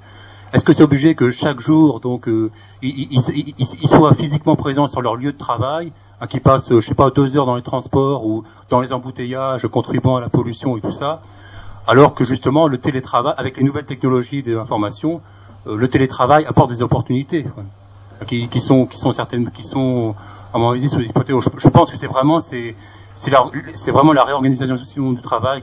D'ailleurs, il y a, 15 jours, j'avais proposé comme sujet les enjeux écologiques et sociaux impliquent-ils une réorganisation du travail. hein. Ça rejoint justement toute cette idée-là. Donc en effet, donc vous parlez euh, du, travail euh, avec l'évolution de la société, l'évolution des, progrès techniques. On a quelques personnes l'ont abordé tout à l'heure. Et puis également euh, le, le télétravail. Est-ce qu'on peut travailler à la maison? Donc quelque part, est-ce que c'est peut-être des, des, des recherches, des pistes contre le chômage? Nous n'avons pas parlé non plus de la mobilité. Souvent, on entend parler du chômage et de la mobilité. Est-ce que c'est, ça peut être des pistes? Oui, vous, vous, vous- parliez de mo- modalité. Ça, ça- alors, je voudrais déjà rebondir sur Monsieur, sur le Danemark, qui est un bon exemple. J'avais beaucoup de fournisseurs là-bas. Là, là, il y a une démarche volontaire. Vous savez, des, des- des gens au Danemark. Euh, vous savez qu'en France, la formation, on va dire, elle est obligatoire. C'est-à-dire que l'employeur, on l'oblige à cotiser pour qu'il y ait de la formation. C'est-à-dire que quelqu'un, euh, un employeur, lorsqu'en début d'année ou en fin d'année, il demande au personnel de faire passer des fiches de vœux en disant quelle formation, qu'il n'aura d'ailleurs certainement jamais, euh, vous souhaiteriez faire, c'est une démarche qui n'est pas dans le même sens qu'au Danemark. C'est-à-dire que là, les gens, ils ont l'impression de se dire, mais, mais pourquoi ils me demandent une formation? Je suis pas mauvais, moi. Vous voyez, c'est presque une punition. Au Danemark, c'est l'inverse. Il n'y a pas de formation au titre de l'employeur. Il n'y a pas de cotisation au titre de l'employeur. C'est le salarié qui a une démarche volontaire qui va faire une formation de son choix avec le prix qu'il veut, c'est-à-dire une dépense euh, même onéreuse. Et ensuite, quand il revient avec une validation des acquis, comme on dit, hein, euh, pour des gens qui sont plus dans l'enseignement, là, le patron lui rembourse sa formation et automatiquement, il est un peu comme euh, sur une rampe de lancement dans une démarche positive. Vous voyez la différence déjà? Alors, alors ça, c'est vrai que le système français connaît pas ça. Première chose. La deuxième chose, vous parliez euh, tout à l'heure d'être plus de syndiqués. Alors moi, je, je dirais oui, mais j'arrête à autogestion. Hein. Voilà. Oui, oui, mais qui dit cogestion dit autogestion. C'est-à-dire, je vois pas pourquoi j'ai un chef alors que je sais déjà tout faire. non, non, non, mais j'ai- compris la chose. Il faut que tout le monde soit acteur et participe. On est bien d'accord. Non, non, on est bien d'accord. Mais je, je voulais préciser que j'étais pas pour un système, comme on dit quelquefois, euh, de cogestion. C'est-à-dire, on n'a pas besoin de hiérarchie, on n'a pas besoin de patron. Hein, d'accord. La meilleure preuve d'ailleurs, c'est qu'en Allemagne, euh, tous les ans au mois d'octobre, euh, pour une usine de 6000 personnes, il y avait deux jours chômés payés, où tout le monde était invité, pour pas dire obligé, du fait qu'il y avait quand même 90% qui étaient euh, syndicats à Hague Metal, et où là, il y avait une discussion, mais vraiment très ouverte, et sur les comptes de l'entreprise, où les syndicats venaient assister d'experts comptables qui avaient accès aux écritures.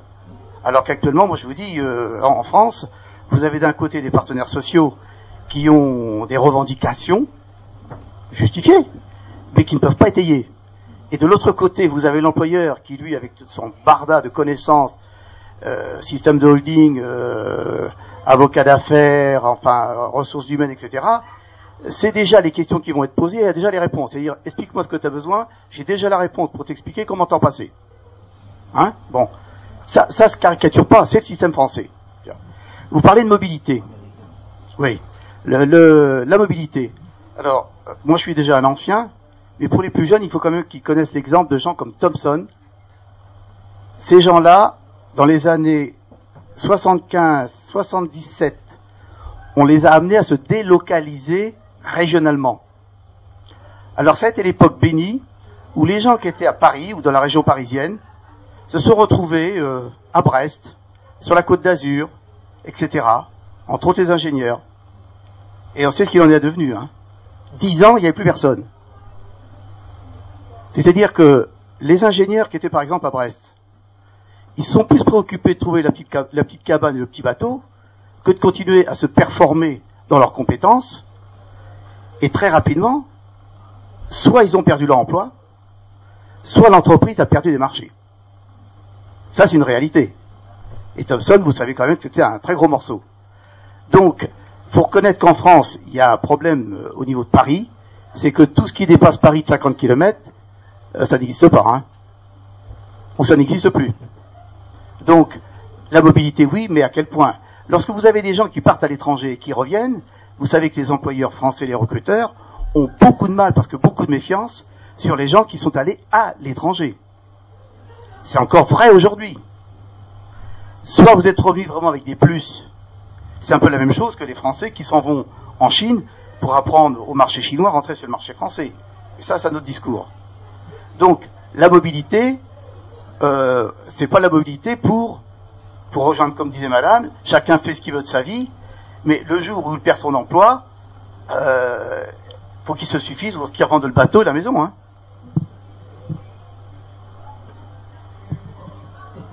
Donc a priori, on arrive un petit peu peut-être à des, à des mecs du travail. Paris serait une mec du travail. Donc euh, bah, finalement, ceux qui sont en dehors sont peut-être euh, heureux puisqu'ils trouvent d'autres voies. Donc voilà, est-ce qu'il y a des endroits également euh, où on travaille mieux qu'à d'autres? Oui, moi juste une petite réflexion. La première, c'est que je me considère pas comme une marchandise. Donc l'éducation nationale, bras armé un petit peu de l'affût de l'entreprise, ça me fait frémir. Pourquoi pas mettre le code du travail aussi aux orties? Ça, c'est une première chose. On sait très bien aussi que pour augmenter le capital, le seul curseur que possèdent les capitalistes, effectivement, c'est le travail. C'est-à-dire qu'on vire, on vire pas parce qu'il n'y a plus de production, on vire d'abord pour augmenter la valeur capitale, au détriment de la valeur travail. Ça, c'est une deuxième chose. Euh, je voulais dire aussi que euh, ce qu'on appelle des foyers d'emploi, il y en a des tonnes. De la naissance à la mort, on manque partout. Dans la petite enfance, euh, dans la vieillesse, dans les énergies euh, nouvelles, renouvelables, dans le monde du marché équitable, partout, partout, dans l'éducation, partout on manque, on manque. J'ai pas beaucoup de solutions. D'abord une formation continue sur la vie. La vie, c'est pas euh, naissance, travail, naissance, éducation, travail et mort. Ça peut être aussi une formation. On sait très bien que les métiers vont changer. On fabrique plus de charrues, etc. On sait très bien aussi que les travailleurs sont capables de s'adapter à d'autres formes de production, à condition, à condition qu'on reprenne en main la richesse et la production de l'entreprise, c'est-à-dire que ceux qui fabriquent la richesse, c'est l'entreprise, c'est en ce moment le seul endroit où la démocratie s'arrête à la porte. Hein, où la démocratie. Quand les gens qui travaillent euh, cadres, euh, techniciens, travailleurs, etc., reprendront en main effectivement l'entreprise, il y aura peut-être d'autres solutions, d'autres solutions communes pour un. Et bon, je le répète, c'est que euh, effectivement, des secteurs d'emploi, il y en a plein. Partout on demande, demander dans les crèches, on manque, à l'éducation on manque, dans la santé on manque. Euh, je vous dis pas ce que c'est que la vieillesse, c'est un grand vide hein, où on demande le suivi, plus tout ce qui nous a, qui va venir là, je veux dire, qui est bah, le monde des énergies nouvelles. On sait très bien qu'on pourra plus en faire. Du travail, il y en a.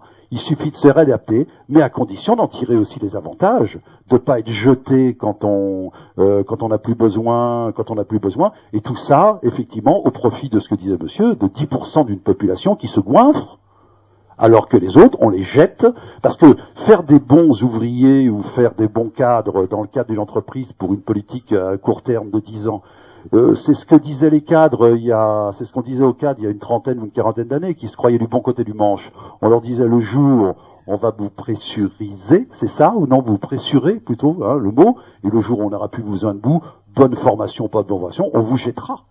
Et en ce moment, on jette, on jette les gens les plus formés. Parce que, et bon, et le capital, en fin de compte, euh, ne baisse pas, lui, pendant ce temps-là. Voilà. C'est un petit peu confus ce que je voulais dire, mais... Non, pas, pas tellement. En fait, vous, nous présentez un petit peu le, travail comme une variable d'ajustement pour le capital. Hein, c'est c'est vrai qu'on c'est ce qu'on peut entendre de temps en temps. Et puis euh, et puis également, ben, j'ai perdu le fil de la deuxième idée que vous aviez. Parlait de cogestion, il y a aussi d'autres modes qui ont été euh, tentés, qui ont mais à reprendre. C'est le, le mode, par exemple, des coopératives ouvrières. Les coopératives ouvrières, ça peut fonctionner. Voilà le- le- ce qui nous permet de discuter ensemble sur l'avenir commun et puis d'en tirer à la fois les désavantages et puis aussi les avantages quand il y en a. Quoi. Voilà.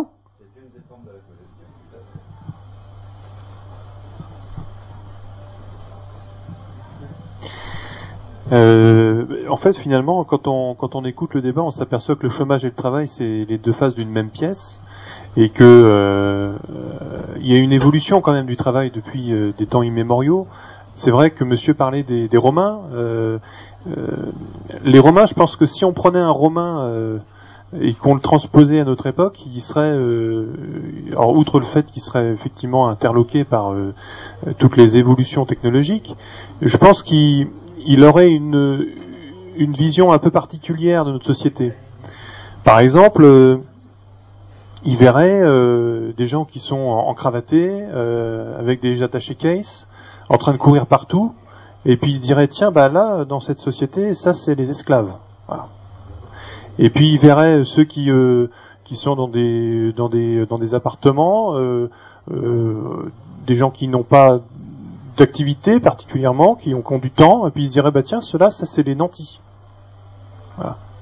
Tout ça pour euh, essayer de faire comprendre que la richesse dépend aussi de la manière dont on la conçoit en société.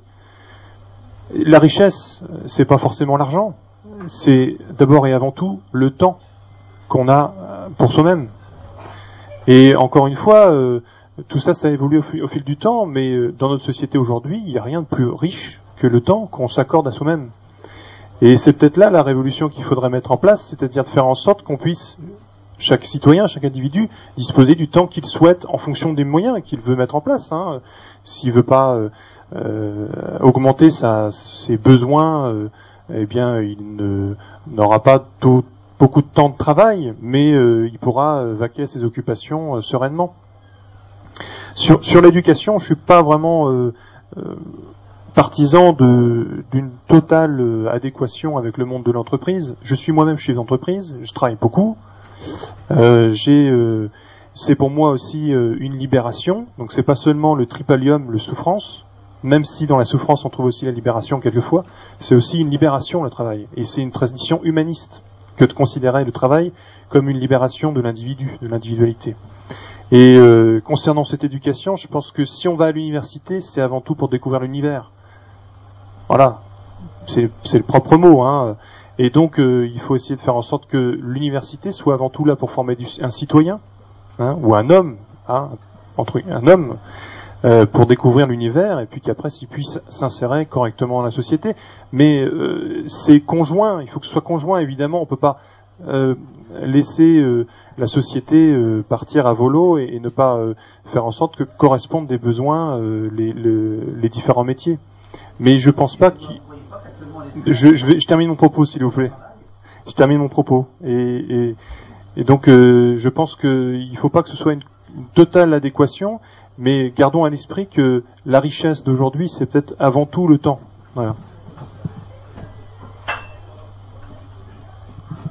Donc quelque part, vous vous avez émis plusieurs idées. Tout d'abord que euh, si on forme l'homme pour un travail, déjà on le fait rentrer dans une case dont il aura de plus en plus de mal à sortir dans sa vie. Donc euh, déjà quelque part, on commence à enfermer les gens. Euh, après, le, la rémunération du travail, c'est vrai, c'est l'argent. Euh, si on change de valeur de rémunération, on, rémunère en temps, ça peut changer complètement la, vue des choses. Et tout à l'heure, monsieur, voilà, j'ai retrouvé mon idée, nous nous signaler un petit peu que le travail et en fait le chômage, c'est aussi une résultante un petit peu de l'inégalité sociale.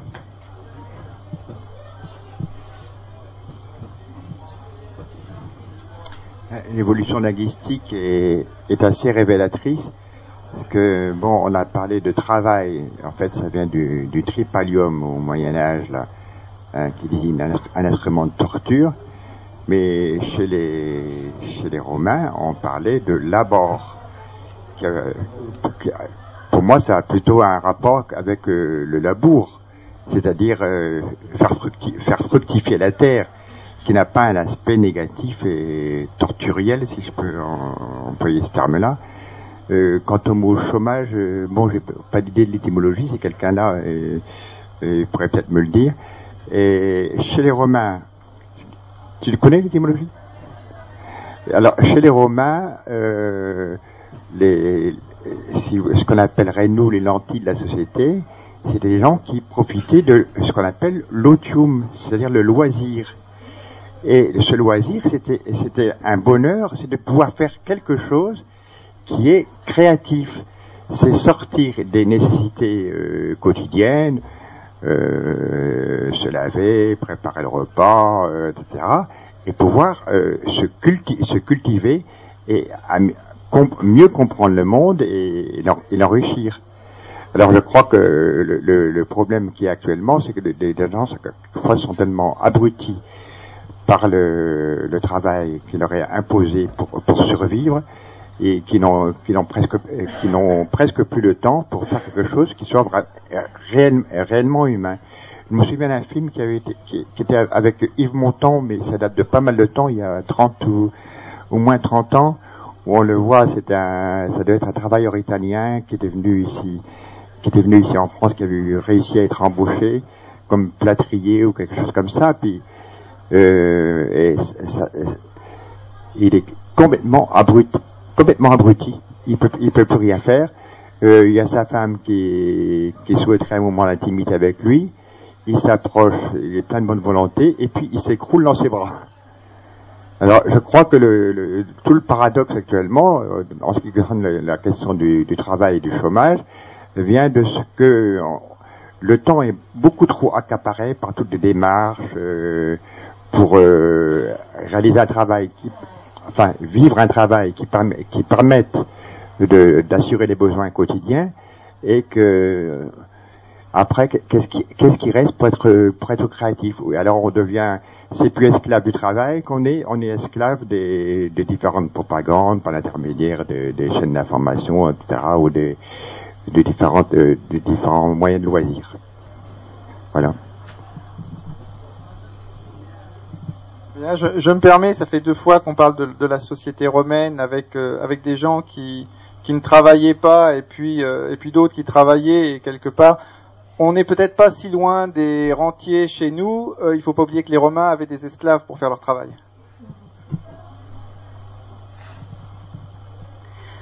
Oui, euh, comme comme je suis un, un- un prof, il va de soi que je suis obligatoirement dans la caricature euh, d'une société pensée en termes d'entreprise.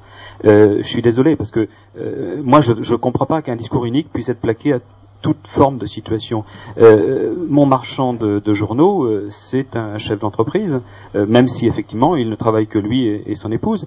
Et puis euh, le, le patron de Renault, c'est aussi un chef d'entreprise. Enfin, euh, et, et bien évidemment, euh, il y a un discours qu'on a euh, très souvent entendu euh, dans une partie du petit patronat qui a soutenu des mouvements qui étaient souvent des mouvements euh, assez fortement réactionnaires dans les années 30 et, et qui essayent comme ça, de, au forceps, de, de, de vendre des, des valeurs euh, qui sont prof- profondément contestables. D'abord, il y a un truc tout simple, hein, c'est que le- le- entre les discours et la réalité, je vous promets qu'il y a quand même un sacré écart. Moi, je, je rigole quand j'entends parler de développement durable et que j'ai euh, à côté de moi quelqu'un qui, avec un 4x4, occupe deux places de, de stationnement. Moi, je veux bien, mais bon, euh, vous savez, Villers-Bocage, c'est un bled où il n'y a pas de bocage. Et, en général, on revendique ce qu'on n'est pas et ce qu'on n'a pas. Euh, même chose, donc tout à l'heure, revenu minimum d'insertion, de temps en temps ça insère, mais de temps en temps pas. hein. donc effectivement, il y, a- a problème. Et, de fait, euh, moi, si je voulais relativiser sur tout ça, euh, 7 ou 8% de, de syndiqués, dites-moi, vous êtes responsable syndical dans une entreprise? Vous êtes vraiment bienvenu? Vous avez une vie paradisiaque? J'ai comme un certain nombre d'exemples où ça ne se marche pas aussi bien que ça. Dans la plupart des grandes entreprises, ça va à peu près. Mais dans quelques autres, il vaut mieux éviter d'apparaître euh, avec une casquette syndicale si vous voulez durer dans, dans, dans un emploi. C'est pas systématique, hein, mais il y a des cas où ça c'est quand même avéré. Euh, chez nous, par exemple, euh, je suis à Vire, euh, De Graine avait vidé un jour un, un- responsable syndical parce qu'il se faisait un café sur un camping-gaz et que c'était effectivement dangereux. Euh, c'était pas le camp- ca- camping-gaz qui le gênait, c'était euh, bien évidemment le fait qu'il était à la CFDT et que ça pouvait poser problème. Alors qu'ensuite, effectivement, en plus ces, syndicalistes, ma, ma connaissance quand même, il y a des élections professionnelles dans lesquelles, je j'ai plus en tête le pourcentage de, de, vote, il est un peu plus important que 8%, heureusement. Mais on a quand même une culture dans laquelle de fait, on a d'un côté un syndicalisme, je vais appeler révolutionnaire, mais c'est un grand mot, hein, maximaliste, on va dire, euh, hérité soit des anarchistes, soit des, marxistes, euh, et c'est vrai qu'on on le retrouve par exemple, par exemple chez Sud, sans, sans doute. Donc ça, on a cet élément-là. Mais du côté des patrons, dites-moi, moi, moi j'ai souvent mar- martelé euh, Henry Ford. Ford n'était pas euh, un- un- quelqu'un de, euh, comment je dirais, de, de, désintéressé, euh, mais c'est lui qui, dans ses mémoires, explique que le jour où il a passé ses ouvriers de 5 dollars à 6 dollars, il a gagné de l'argent. Alors non pas parce que ces ouvriers allaient acheter des voitures, ils avaient pas assez d'argent pour, mais comme ils étaient payés un peu mieux, ils travaillaient euh, de façon un peu plus longue parce qu'il avait affaire avec une main d'œuvre d'immigrés qui venaient de Pologne en particulier, euh, d'Europe de l'Est, et qui euh, n'avaient qu'une envie, c'est de partir vers un boulot un peu plus intelligent que celui de euh, serrer les mêmes boulons sur les mêmes voitures. Euh, ce patronat-là aujourd'hui, il est, il est où? Il existe, heureusement, il existe.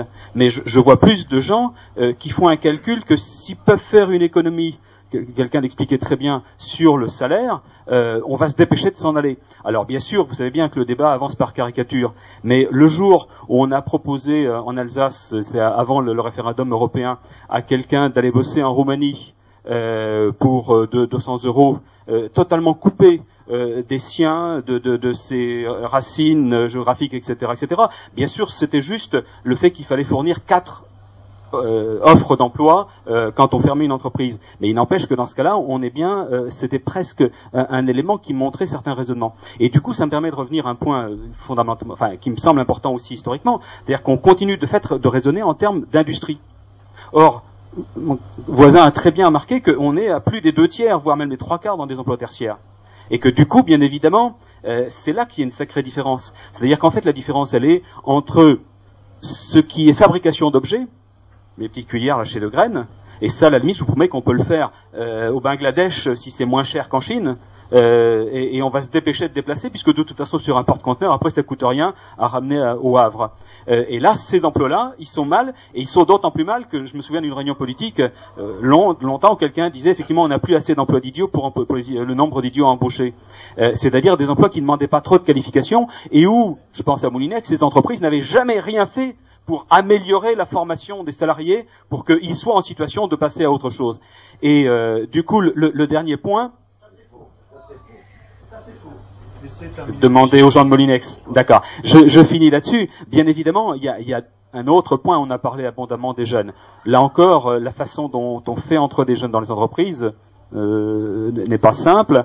Et, et en fait, donc je disais tout à l'heure, il y a l'écart entre ce qu'on peut produire très loin et ce qui a besoin de la distance physique. Mon dentiste, je suis désolé, il peut pas être à- en Roumanie. Hein, encore, il faut qu'il soit à proximité, euh, sauf si vous allez passer des, vacances. Et, et là se pose un autre problème par rapport à ce que vous disiez tout à l'heure, c'est-à-dire euh, est-ce qu'on comment est-ce qu'on va payer les gens euh, qui vont donner un coup de main, des choses qui auparavant on le faisait dans la famille, pas forcément bien, mais et, et c'est vrai que vous entendez des gens qui vont vous dire, ben, c'est pas simple, c'est pas compliqué, il suffit de faire payer. Et on va tout marchandiser et il y aura plus de problème. Ben non, il y a d'autres problèmes. C'est-à-dire qu'il faut en fait trouver un équilibre entre ce qui est marchand, ce qui dépend d'une entreprise petite, grande, moyenne, ce qui dépend euh, des voisins qui peuvent donner un coup de main, ce qui dépend et, de fait c'est beaucoup plus compliqué. euh, mais euh, juste pour finir, j'ai un, un ami qui est informaticien. L'autre jour, je lui demande un renseignement, il me dit non, je peux plus te le donner, je suis au chômage. Sous-entendu, je monnaie. Non, non, attendez, attendez. On va, on va prendre euh, les. D'abord, premièrement, euh, juste un point sur le débat. Il nous reste cinq minutes, donc je vais prendre les trois dernières ou quatre dernières interventions. Je vais vous demander d'être très bref pour que tout le monde puisse euh, s'exprimer. D'autre part, tout à l'heure vous parliez de, chiffres. Je pense que, je crois que c'est 8 ou 10 des, des gens qui sont syndiqués, et il y a dû y avoir un tiers des personnes qui ont participé aux élections professionnelles.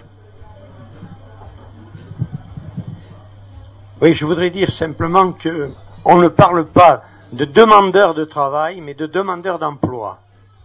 Et cette notion d'emploi, on l'a pas tellement euh, développée au cours de notre réunion. Et je ferai référence, bon, ça paraîtra peut-être parce que on est un peu englué, disons, parce que euh, dans des contradictions, effectivement. Et je ferai référence à un sociologue qui s'appelait Guy Asnar et qui lui a parlé d'emploi pluriel et d'emploi nomade. Euh, ça correspond un petit peu à certaines personnes qui ont émis des idées de plutôt d'emploi choisi euh, plutôt que d'emploi subi. Et notamment, lui euh, dit, il voyait très bien, disons, différents emplois où les gens pourraient choisir, passer d'un emploi à l'autre plus facilement. Il appelait ça des emplois nomades. Par exemple, on pouvait passer de salarié rémunéré à euh, salarié non, euh, disons salarié dans une entreprise, euh, mettons non marchande, non rémunéré ou même rémunéré, euh, une personne en congé, une autre personne à mi-temps, suivant ses besoins, etc.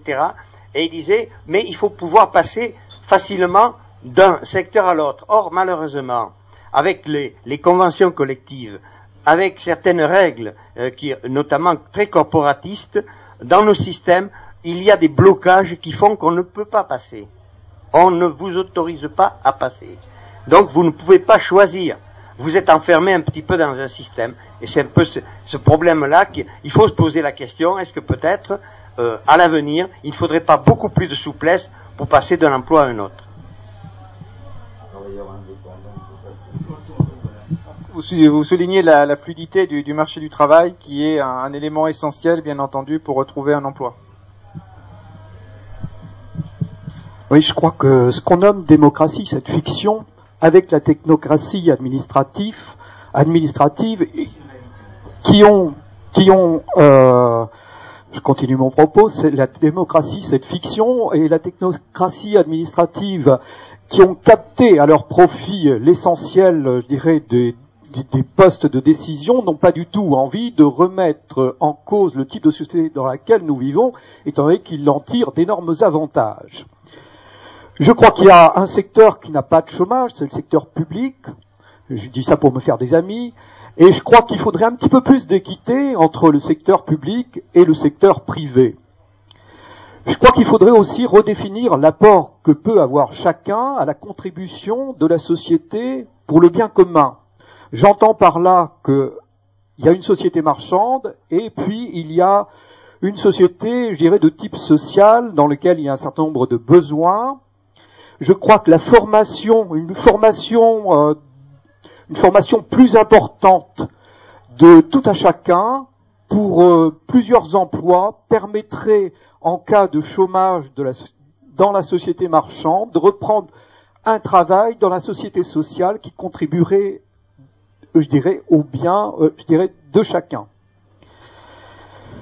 Euh, je crois que nous sommes dans un monde qui a besoin avant tout de liberté et de responsabilité. Et je crois que euh, la formation est un droit acquis en France. Je crois qu'on ne l'utilise pas assez et que ça devrait quelque part, on devrait, je pense que la, je reprends. Il devrait se faire que le, la contribution sociétale soit aussi euh, quelque part une sorte d'obligation de passer par la formation. Donc quelque part, vous, vous pensez que le chômage c'est aussi une partie, un, un moment pour rebondir par la formation, mais également en travaillant pour la société. Euh, c'est vrai que quelque part, on sait que souvent ne pas avoir de travail pendant une longue période désocialise aussi beaucoup les, les personnes. Donc je vais passer la parole à la dernière personne pour la dernière intervention. Bon. Non, non, mais oui, oui, non, non. On est, on est, on n'est pas dans un, dans un débat. Je- c'est le, le débat, le débat sera fini. Après, on n'interdit pas de, de continuer après en dehors. Hein. Bon, ce qui est encore une chose intéressante à observer quand on a quand on fait une récapitulation de l'ensemble du débat, euh, il me semble que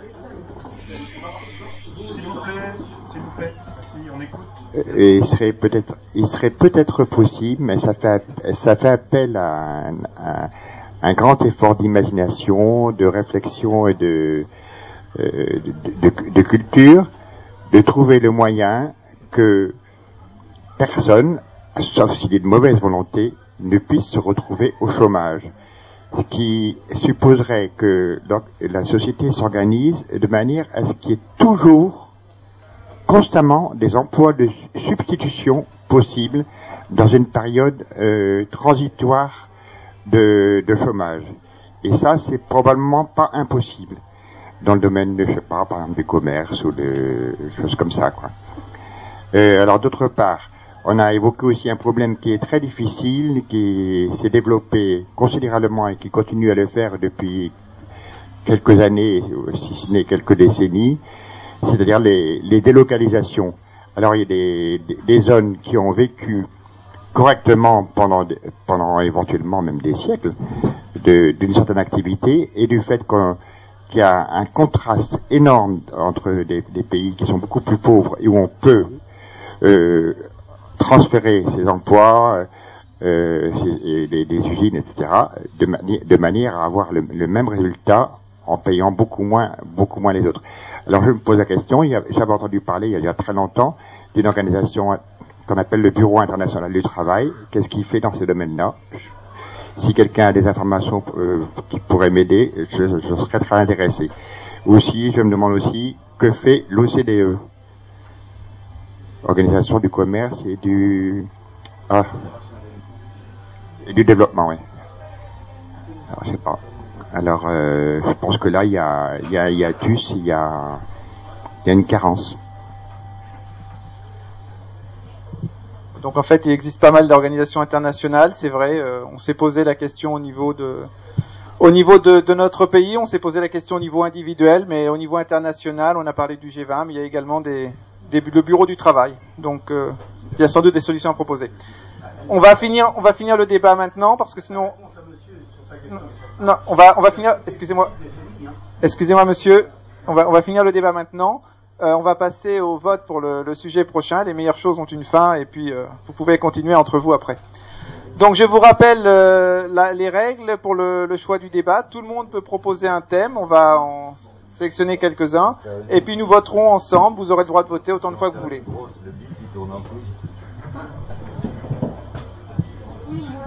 Ah.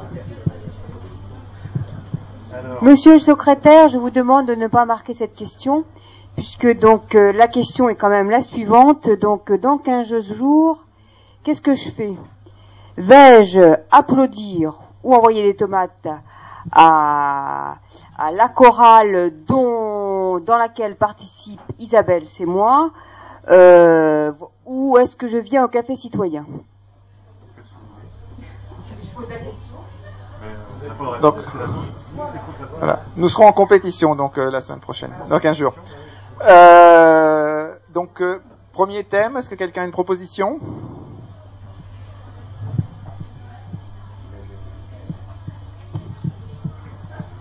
On a parlé de liberté euh, et de besoin de liberté. Liberté, pourquoi faire? Donc, liberté, pourquoi faire? Que faut-il attendre des élections européennes?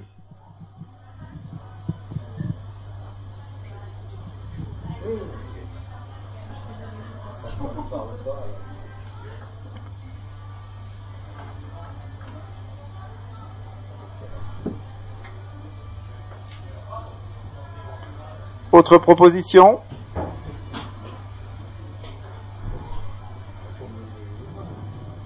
Alors je vais faire une proposition, moi, à titre personnel. Euh, Qu'est-ce qu'être une femme aujourd'hui?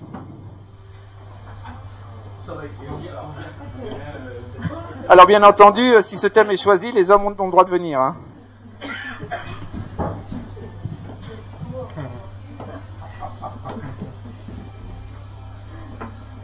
J'y vais. Faut-il abolir le délit d'outrage? Le délit d'outrage.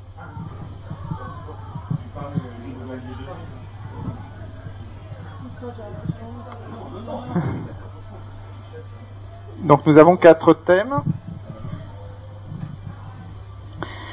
Euh, le logement est-il encore une priorité dans notre pays?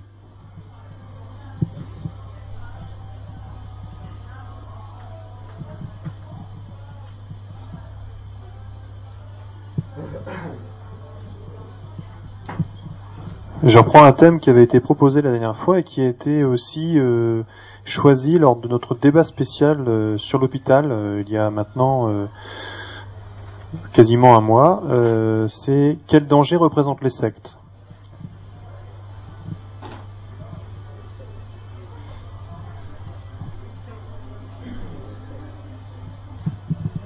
Les hommes sont-ils malmenés dans la société d'aujourd'hui? Un débat sur l'homme, un débat sur la femme. Balle au centre. Bah, je reprends un thème que j'ai lancé déjà il y a, à peu près un an. Qu'en est-il de l'égalité parentale?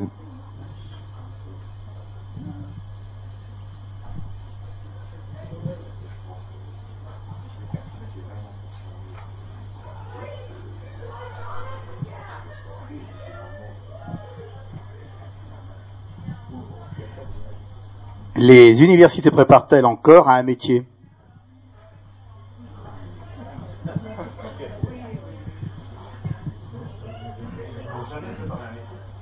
On pourrait éventuellement reformuler euh, les, Ah. les- les- les universi- les universités euh, doivent être préparées euh, à un métier. Ah, ça, ça- ça couvre l'ensemble du système éducatif. Bon. Quelles sont les écoles pour demain? Alors, quelle école pour demain éventuellement? Quelle école pour demain? Alors quelle école pour demain? Ce qui est un thème un petit peu différent. hein. La banalisation de la violence menace-t-elle la démocratie?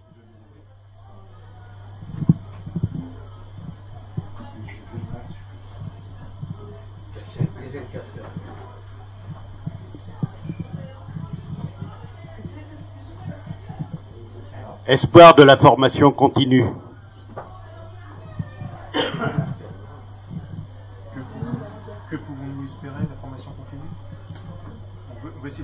Que pouvons-nous espérer de la formation continue? Qu'espérons-nous de la formation continue? On va essayer de formuler une question.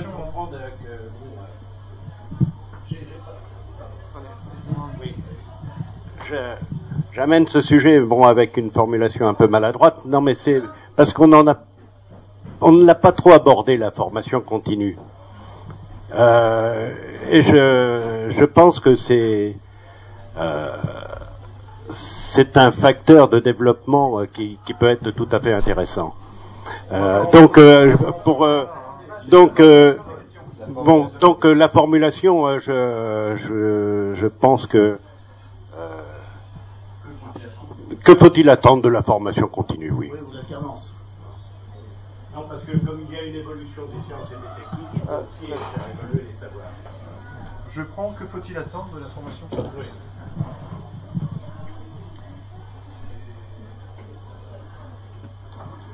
La valorisation des acquis et de l'expérience peut-elle être un changement de l'orientation de nos sociétés?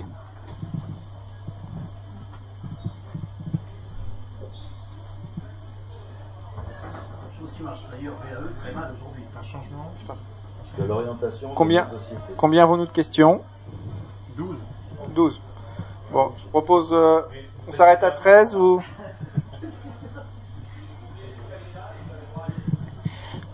La presse et les médias restent-ils encore des informateurs et des médiateurs? Alors c'est là où après je suis plutôt tout à fait d'accord avec moi-même.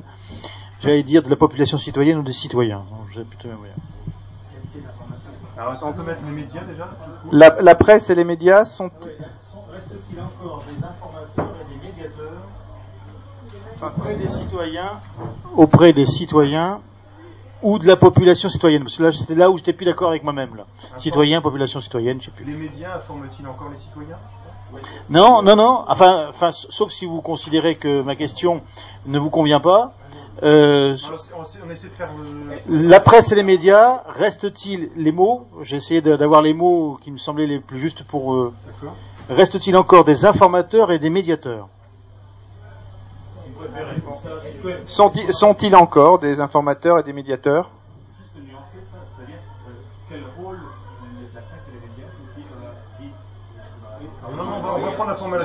On va, on va, comme c'est, voilà, comme c'est monsieur, comme c'est monsieur qui a posé sa question, on va, on va garder cette formulation qui a priori doit rentrer dans, dans les cadres. Je vous propose qu'on arrête là au nombre des questions parce que de toute façon il n'y aura que deux choisis. Si vous avez des thèmes, eh ben, emmagasinez-les pour la prochaine fois. Euh, on en aura besoin. Donc je passe la parole à Marc qui est notre secrétaire aujourd'hui. Merci, je vais vous rappeler la procédure. Je vais donc d'abord, dans un premier temps, récapituler l'ensemble des thèmes qui ont été proposés, et ensuite on va les voter un par un. Je vous rappelle que vous pouvez voter autant de fois que vous le souhaitez. Si le thème vous plaît, vous levez la main, et c'est le thème bien évidemment qui remportera le plus de voix qui sera choisi pour le prochain café citoyen qui se déroulera le 25 avril, c'était dans 15 jours ici même. Voilà, donc je commence la récapitulation. Premier thème, liberté, pourquoi faire? Deuxième thème, que faut-il attendre des élections européennes? Troisième thème, qu'est-ce qu'être une femme aujourd'hui? Quatrième thème, faut-il abolir le, dé- le délit d'outrage? Cinquième thème, le logement est-il encore une priorité dans notre société? Sixième thème, quel danger représentent les sectes? Septième thème, les hommes sont-ils malmenés dans notre société aujourd'hui? Huitième thème, qu'en est-il de l'égalité parentale? Neuvième thème, quelle école pour demain? Dixième thème, la banalisation de la violence menace-t-elle la démocratie? Onzième thème, que faut-il attendre de la formation continue? Douzième thème, la valorisation des acquis et de l'expérience peut être un changement de l'orientation de notre société? Et treizième thème, la presse et les médias restent-ils encore des informateurs et des médiateurs? Voilà, je vous invite à voter. Premier thème, liberté, pourquoi faire?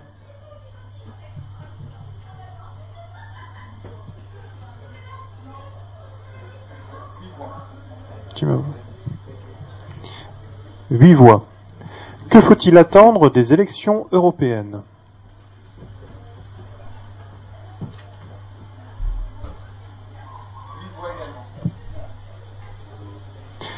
Qu'est-ce qu'être une femme aujourd'hui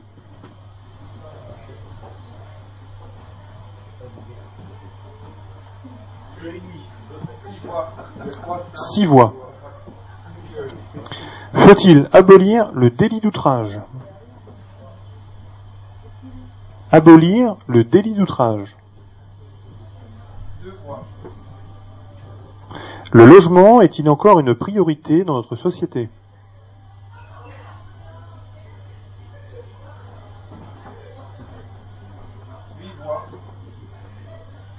Quel danger représentent les sectes Ah Je vais voter pour mon thème quand même. Six voix. Les hommes sont-ils malmenés dans notre société aujourd'hui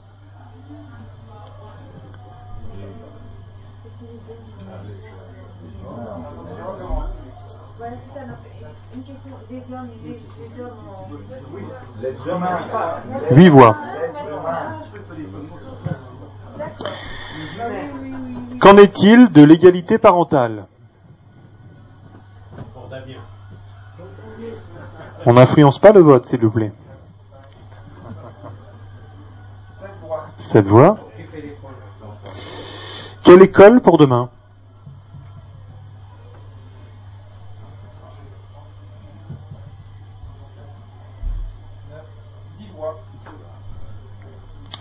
La banalisation de la violence menace-t-elle la démocratie?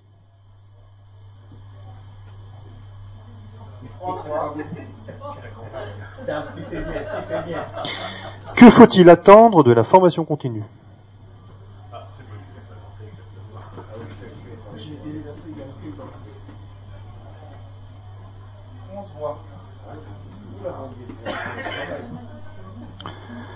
La valorisation des acquis et de l'expérience peut-elle être un changement de l'orientation de notre société?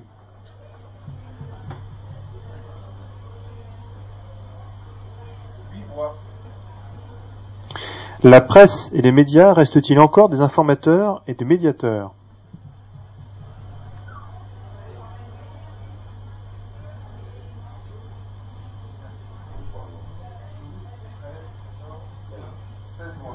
Seize voix. Eh bien, écoutez, euh, c'est ce thème qui va être débattu la prochaine fois.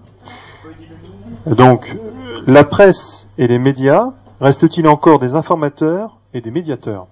Donc samedi euh, 25 avril, ici même à 15h. Merci d'avoir participé au débat. À bientôt.